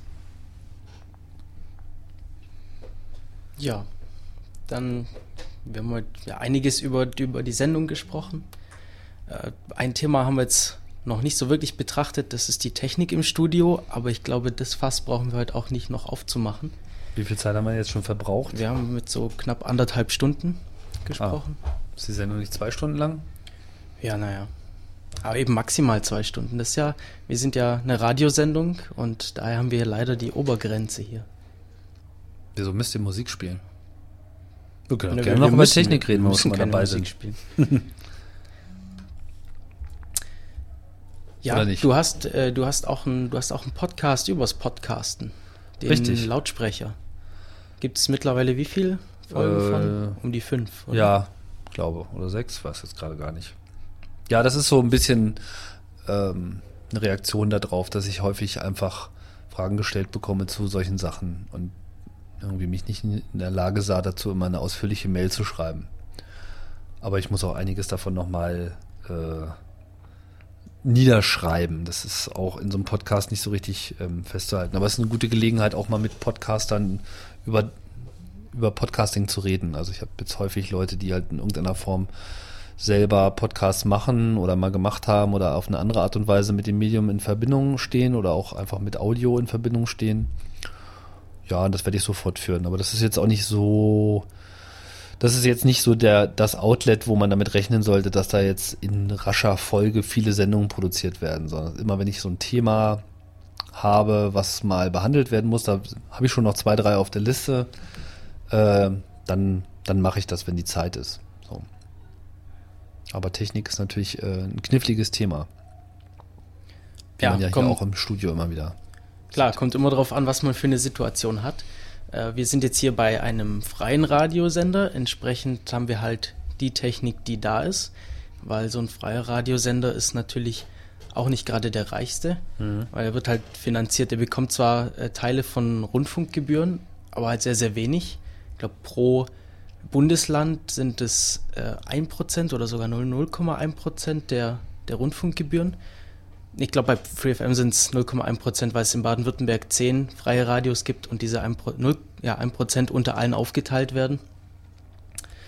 Äh, entsprechend muss man halt schauen, wie man da zurechtkommt. Im Sendestudio haben wir jetzt ein schönes digitales, digitales Mischpult rumstehen, äh, das wir gesponsert bekommen haben von einem anderen Ulmer Radiosender. Das ist natürlich super, wenn man auf sowas zu, zugreifen kann. Was findest du denn wichtig an Technik? Wie, wie läuft es bei dir? Ich finde wichtig, dass Technik gut ist. Also, ich bin kein Freund von so halben Lösungen. Muss man natürlich immer sehen, was man sich leisten kann, aber ich, äh, das ist halt bei Audio ist es so, es wird, es wird halt ab der Aufnahme immer nur noch schlechter. Ja, nichts wird besser. Das heißt, man muss halt möglichst gut starten und deswegen sind gute Mikrofone wichtig. Und natürlich auch die Aufnahmesituation ist äh, wichtig. Deswegen habe ich mir mein Studio aufgebaut und es jetzt versucht, so akustisch auch äh, möglichst auf Vordermann zu bringen. Ist noch nicht perfekt, aber es ist auf jeden Fall schon mal ganz gut. Ja, und äh, wichtig ist mir eigentlich alles. Also es muss halt, muss halt gut klingen, es muss irgendwie gut handelbar sein, es muss eben ähm, der Gesprächssituation angemessen sein. Ich arbeite zum Beispiel sehr gerne mit Headsets, die jetzt vielleicht nicht die gleiche akustische Qualität haben, wie es so Großmembran-Mikrofone haben, aber die eben den Vorteil haben, dass äh, Mikrofonabstand immer äh, gleich ist, sodass Leute, die jetzt nicht so viel Erfahrung haben mit Mikrofonen, damit ganz gut äh, umgehen können oder nicht sehr viel falsch machen können, sagen wir es mal so. Das ist äh, auf jeden Fall schon mal wichtig und natürlich immer mit Kopfhörern arbeiten. Das, das halte ich für absolut unverzichtbar.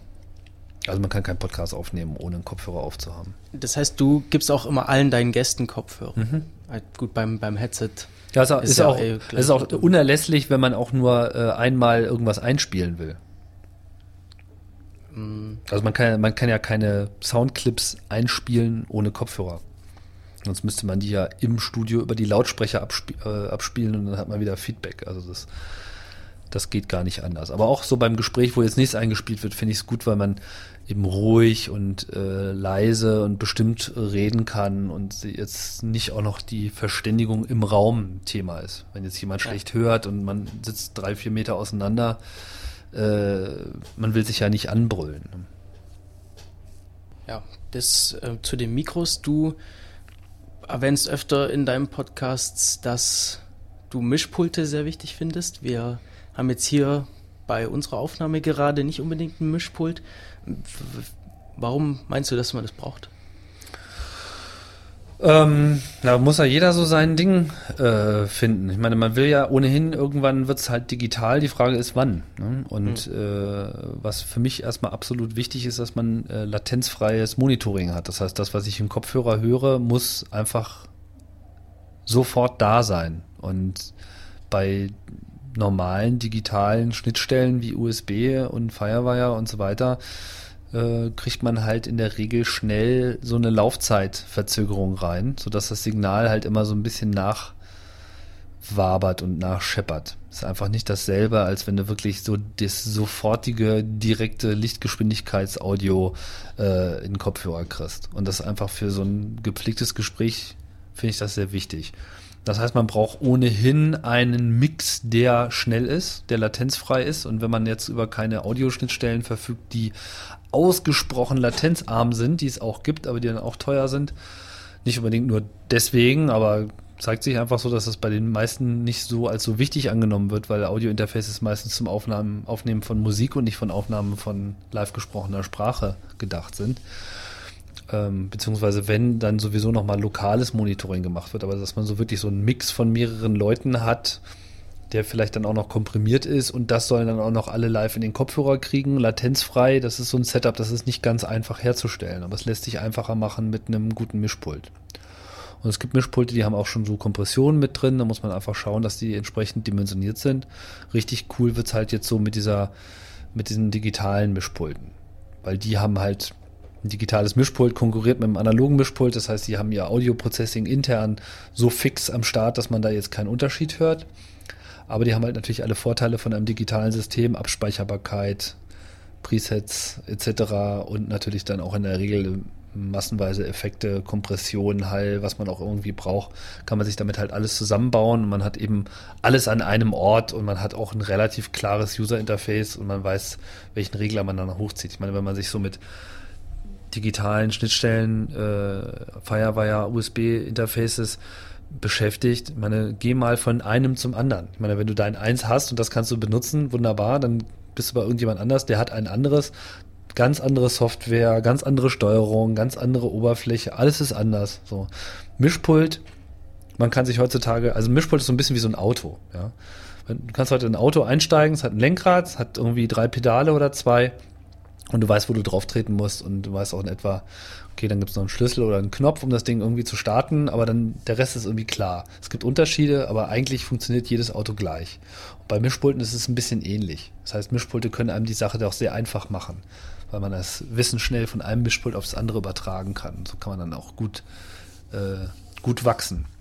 Nichtsdestotrotz sind natürlich, gibt es auch immer wieder coole Lösungen. Das ist eben nicht so einfach zu beantworten. Es gibt einfach verdammt viele Ansätze, wie man das Problem lösen kann. Man muss bloß wissen, was man äh, für unverzichtbar hält. Und für mich ist unverzichtbar gute Audioqualität bei der Aufnahme, absolut, konkurren äh, absolut kompromisslos niedrige Monitoring-Latenz, also der Mix, den ich mache, der muss im Kopfhörer sein und zwar sofort. Und ich will halt gut digital mehrspurig aufnehmen. Das sind eigentlich so meine Voraussetzungen. Und da gibt es alle möglichen Bandbreiten von billig bis äh, mega teuer. Meinst du, die ganze Technik ähm, ist ausreichend den Bedürfnissen von Podcastern entsprechend oder meinst du, dass die Hersteller da äh, Podcaster noch viel zu wenig beachten? Ja, überhaupt nicht beachten. Also ich meine, es gibt zwar so Podcaster-Kits, ja, aber das sind dann meistens so ein Mikrofon, über USB mit irgendeiner dusseligen Software dahinter zum Aufnehmen. So, äh, das ist so diese Annahme, dass es sich beim Podcasting um so eine Art Tagebuch verfassen handeln würde. So, ist natürlich Quatsch. Also bei manchen ist es so, aber das ist jetzt nicht eigentlich das, worum es geht. Äh, was mal cool wäre, wäre so ein Gerät, was man äh, auch gut mitnehmen kann. Vier äh, Mikrofonvorverstärker, die was taugen, mit, äh, wo man mehrere Mixe äh, erstellen kann, mit äh, für jeden Mikrofoneingang auch einen Kopfhörerausgang. Ja, sowas gibt es zum Beispiel gar nicht. Also es gibt es natürlich, aber nur so im Profi-Radiobedarf, wo man nichts unter 3000 Euro kaufen kann. Ähm, so, was halt eine digitale Schnittstelle hat, was jeden Kanal auch über USB oder Firewire oder welches Schnittstelle auch immer, am besten über Ethernet gleich, äh, an den Rechner liefert zum Aufnehmen, aber was auch selber schon aufzeichnet. So ein Gerät gibt es nicht. Ist einfach nicht existent. Und das wäre einfach top. Henkel dran und fertig. Das wäre eigentlich die optimale Podcasting-Lösung, dass ich dann einfach noch, noch vier Headsets dazu habe, die stecke ich da irgendwie ran, das Ding in die Steckdose oder wenn es geht, warum nicht auch mit Akkus, ja, dass man das in so eine kleine Tasche äh, sich irgendwie umhängen kann und dann läuft man irgendwo los und äh, ab geht da der Peter. Vielleicht noch zwei zusätzliche Mikrofoneingänge für Live-Situationen. Was weiß ich, wenn man auf der Bühne sitzt mit vier Leuten und man äh, will dann auch noch ein Mikrofon haben für F Fragen aus dem Publikum. und vielleicht noch ein zweites Mikrofon für ein Atmo-Mikrofon. So, das wäre eigentlich äh, das optimale Podcasting-Device. Sechs Kanäle, davon vier für, äh, für Gespräche mit vier Kopfhörerausgängen und vor allem gleich eine SD-Karte drin, dass man eben den ganzen Kram auch mehrspurig aufnehmen kann. Und natürlich, äh, wenn wir eh schon dabei sind, am besten auch gleich noch ein Streaming-Client drin, dass man eben auch gleich von da live senden kann. Das wär's. Ja, das wäre natürlich nicht schlecht. So ein Koffer. Ja, über die Technik könnte man natürlich stundenlang reden. Machst du ja auch in, in, im Lautsprecher. Ja, ja. Ja, ähm, können wir jetzt hier in dieser Sendung nicht machen, aber äh, du hast gesagt, man muss auch gut starten und es fängt eben beim Mikro an. Und du sagst, du benutzt gern Headsets, mh, aber bei den Mikros, wie, ja, was ich eben ganz oft höre, ist eben dieser Satz, ja, es kommt drauf an, was man machen möchte. Stimmt ja auch. Es kommt immer auf diese Aufnahmesituation drauf an. Was gibt es denn da für Unterschiede in Charakteristiken, in Unterschiede dynamische Mikrofone zu Kondensatormikrofone? Was nehme ich denn wann? Ähm, naja, wenn das immer alles so einfach zu beantworten wäre. Also es gibt halt grundsätzlich dynamische und ähm, Kondensatormikrofone. Grundsätzlich gilt, dass die dynamischen Mikrofone in der Regel einfach mehr Ansprech, Ansprechsignal brauchen, weil es halt der mechanische Schub der Luft erzeugt den Strom und ähm, das hat den Nachteil, dass man eben in der Regel äh, sehr diszipliniert sein muss beim Besprechen dieses Mikrofons, weil umso weiter man wegkommt, umso eher verschwindet man komplett. Das hat man bei Kondensatormikrofonen nicht. Die sind halt so sensitiv, dass wir einem auch noch aufnehmen, wenn, sie, wenn man weit davon weg ist. Und das hat halt alles entsprechende Vor- und Nachteile.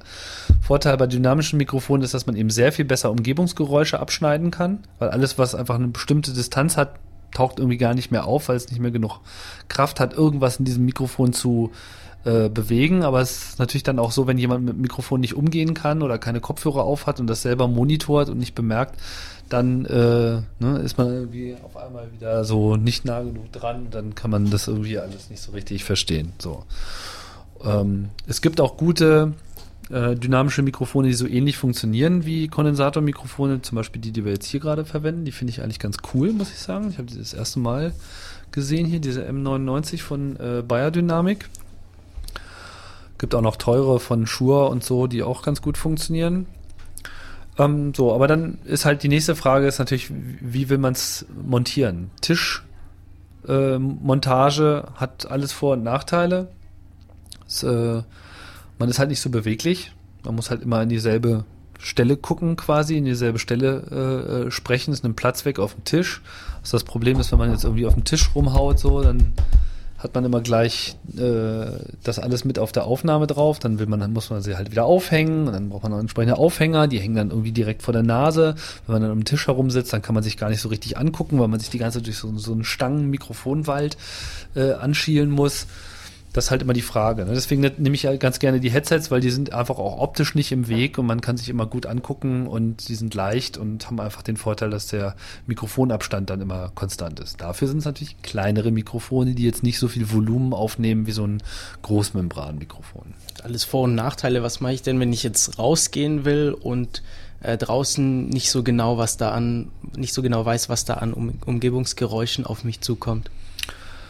Ja, ist die Frage, ob es vielleicht die Umgebungsgeräusche sind, die du aufnehmen willst. Ne? Ich meine, wenn du jetzt so Soundscaping machen willst, mit ich laufe durch die Stadt und ihr hört mir alle zu, wie, äh, was da so auf mich einschlägt, dann willst du natürlich mit äh, Kondensatormikrofonen arbeiten und vielleicht sogar mit solchen OKMs, die du dir äh, in, die, in die Ohren reinsteckst, die aussehen wie so Walkman-Kopfhörer, die aber eigentlich Mikrofone sind und die eben auch so stereophonisch wie dein Kopf gebaut ist, aufnehmen. Was den Vorteil hat, dass du dadurch eine extreme Stereo- äh, Reproduktion hast. Wenn da irgendwie jemand an dir vorbeigeht, dann hört sich das danach auf dem Kopfhörer einfach genauso an.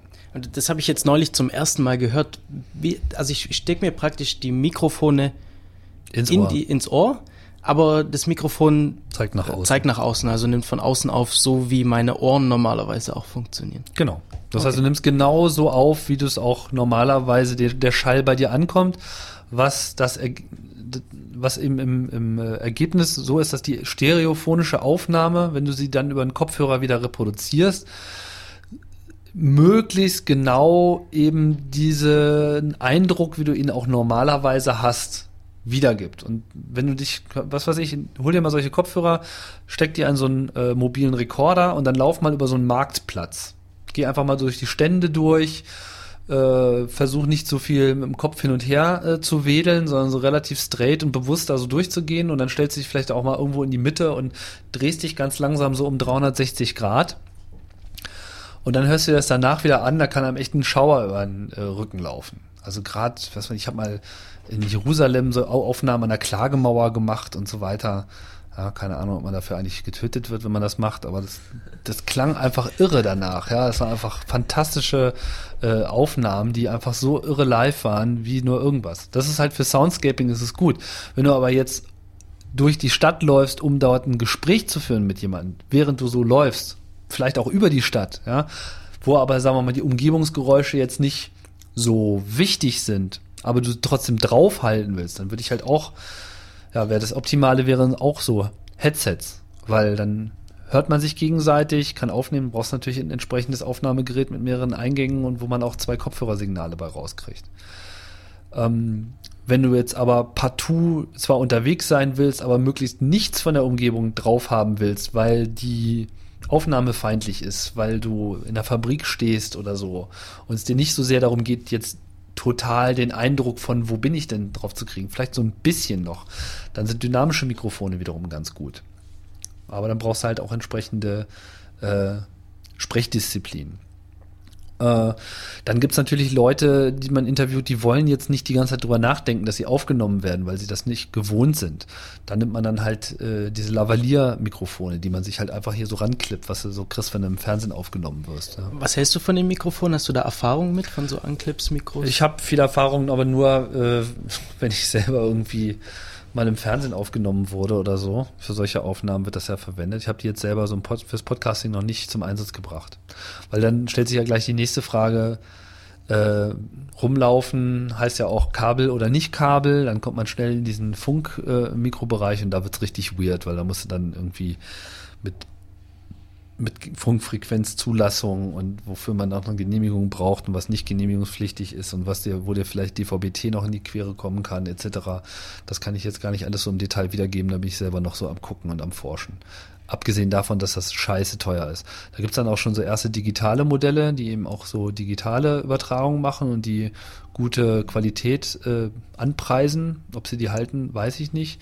Das könnte nochmal ganz interessant sein. Ich glaube, dass gerade in diesem Funkmikrobereich digital oder kurz oder lang sich über 2,4 Gigahertz durchsetzt, dass man also eigentlich so in diesem WLAN-Bluetooth-Bereich rumfunkt. So, da gibt's so ein paar Systeme, aber die sind auch noch nicht so hochportabel. Aber das wäre natürlich top. Ich hätte das ganz gerne so ein, ich hätte gerne so ein Headset eingebaut mit, mit bidirektionalem Funk. Das wäre wirklich der Knaller. Also wo du praktisch nur dir das Headset aufsetzt Genau. und alles andere ist irgendwo in einem Empfänger. Genau, vielleicht noch ein Akkupack so in die Tasche mit so einem kleinen Kabel, aber dass man zumindest nicht irgendwo mit verkabelt ist, sondern ich laufe einfach so frei rum, habe aber dann auch noch äh, ein Monitoring-Signal. Aber da kommen wir wieder ins alte Problem. Da muss man natürlich auch die entsprechende Latenz da äh, garantieren. Das äh, könnte knifflig werden. Aber da kann man sich dann auch helfen, indem man so Local Monitoring macht. Weil das Problem ist ja immer nur die eigene Stimme, nicht die andere. Das heißt, wenn ich ein System habe, einen Kopfhörer, der alles in meinen Kopfhörer gleich rein monitort, was ich da reinspreche, ja, aber mein Signal halt zu dem anderen schickt, der es dann vielleicht mit 10 Millisekunden Verzögerung hört, aber für den das irrelevant ist, weil ne, da, das ist egal, das ist für ihn äh, genauso wie normal. Audio braucht ja auch Zeit, um durch die äh, Luft zu fliegen.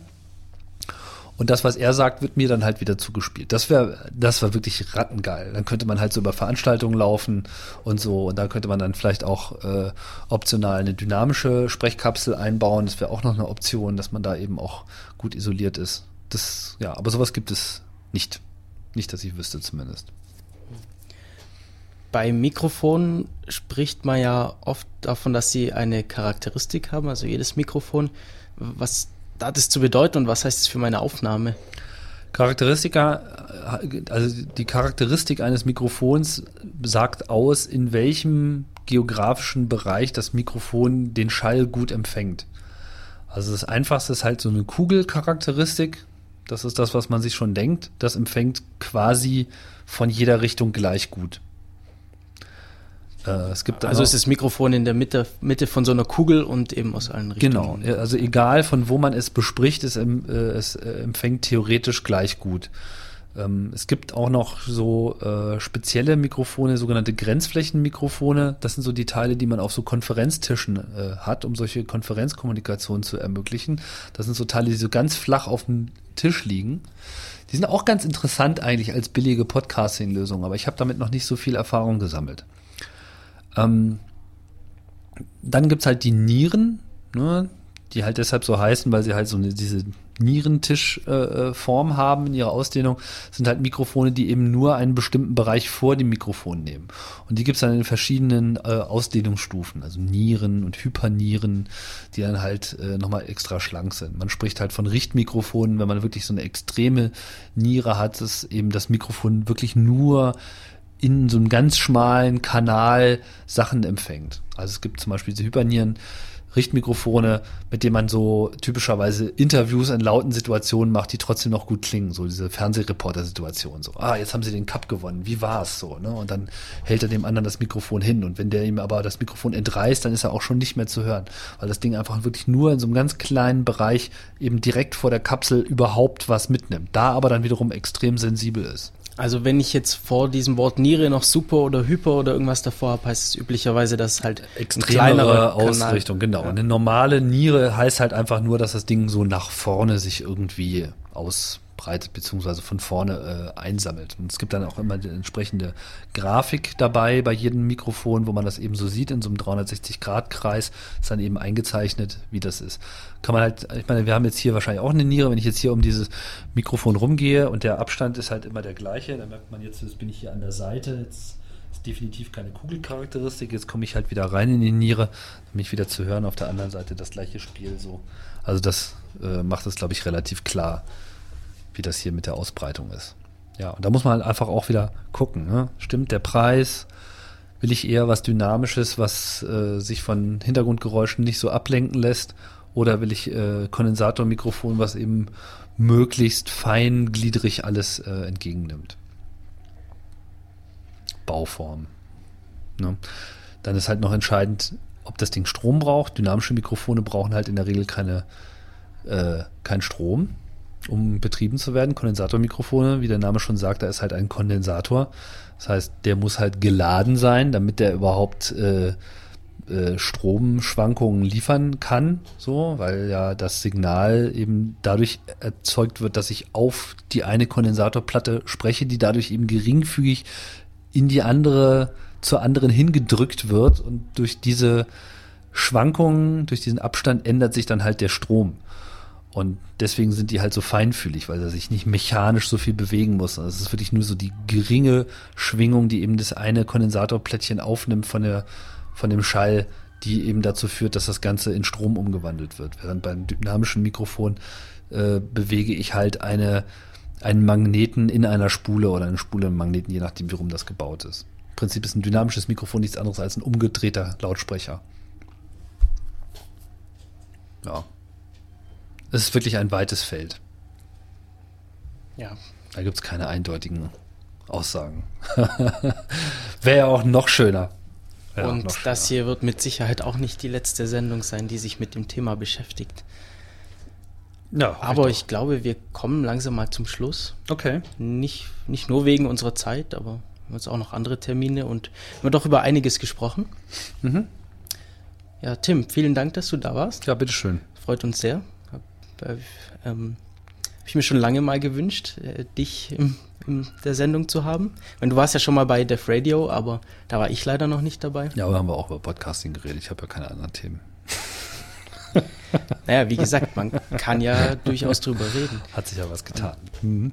Äh, ja, Holgi hat ja auch neulich gesagt, dass äh, bei dir in NSFW, dass, dass es doch bestimmt mal interessant ist, eine Sendung regelmäßig zu wiederholen. Und gerade das Podcasting eignet sich da meiner Meinung nach gut dafür. Eine Sendung, also ein Thema zu wiederholen. Ja, ein Achso. Thema. Ach so. Ich weiß, ich glaube, in vorletzte Sendung oder Ach so, so. ja, irgendeiner, irgendeiner wird immer genervt sein von Wiederholung, andere nicht. Ja gut, ähm, da muss man den Podcast nicht hören. Die Sendung. Die Das muss Folge. man ja sowieso nicht. Eben. Gut, Haben wir's. Alles klar. Haben wir's. Ja, danke nochmal. Sagen wir Bitteschön. Tschüss hier. Na klar. Tschüss. Ciao. Tschüssi.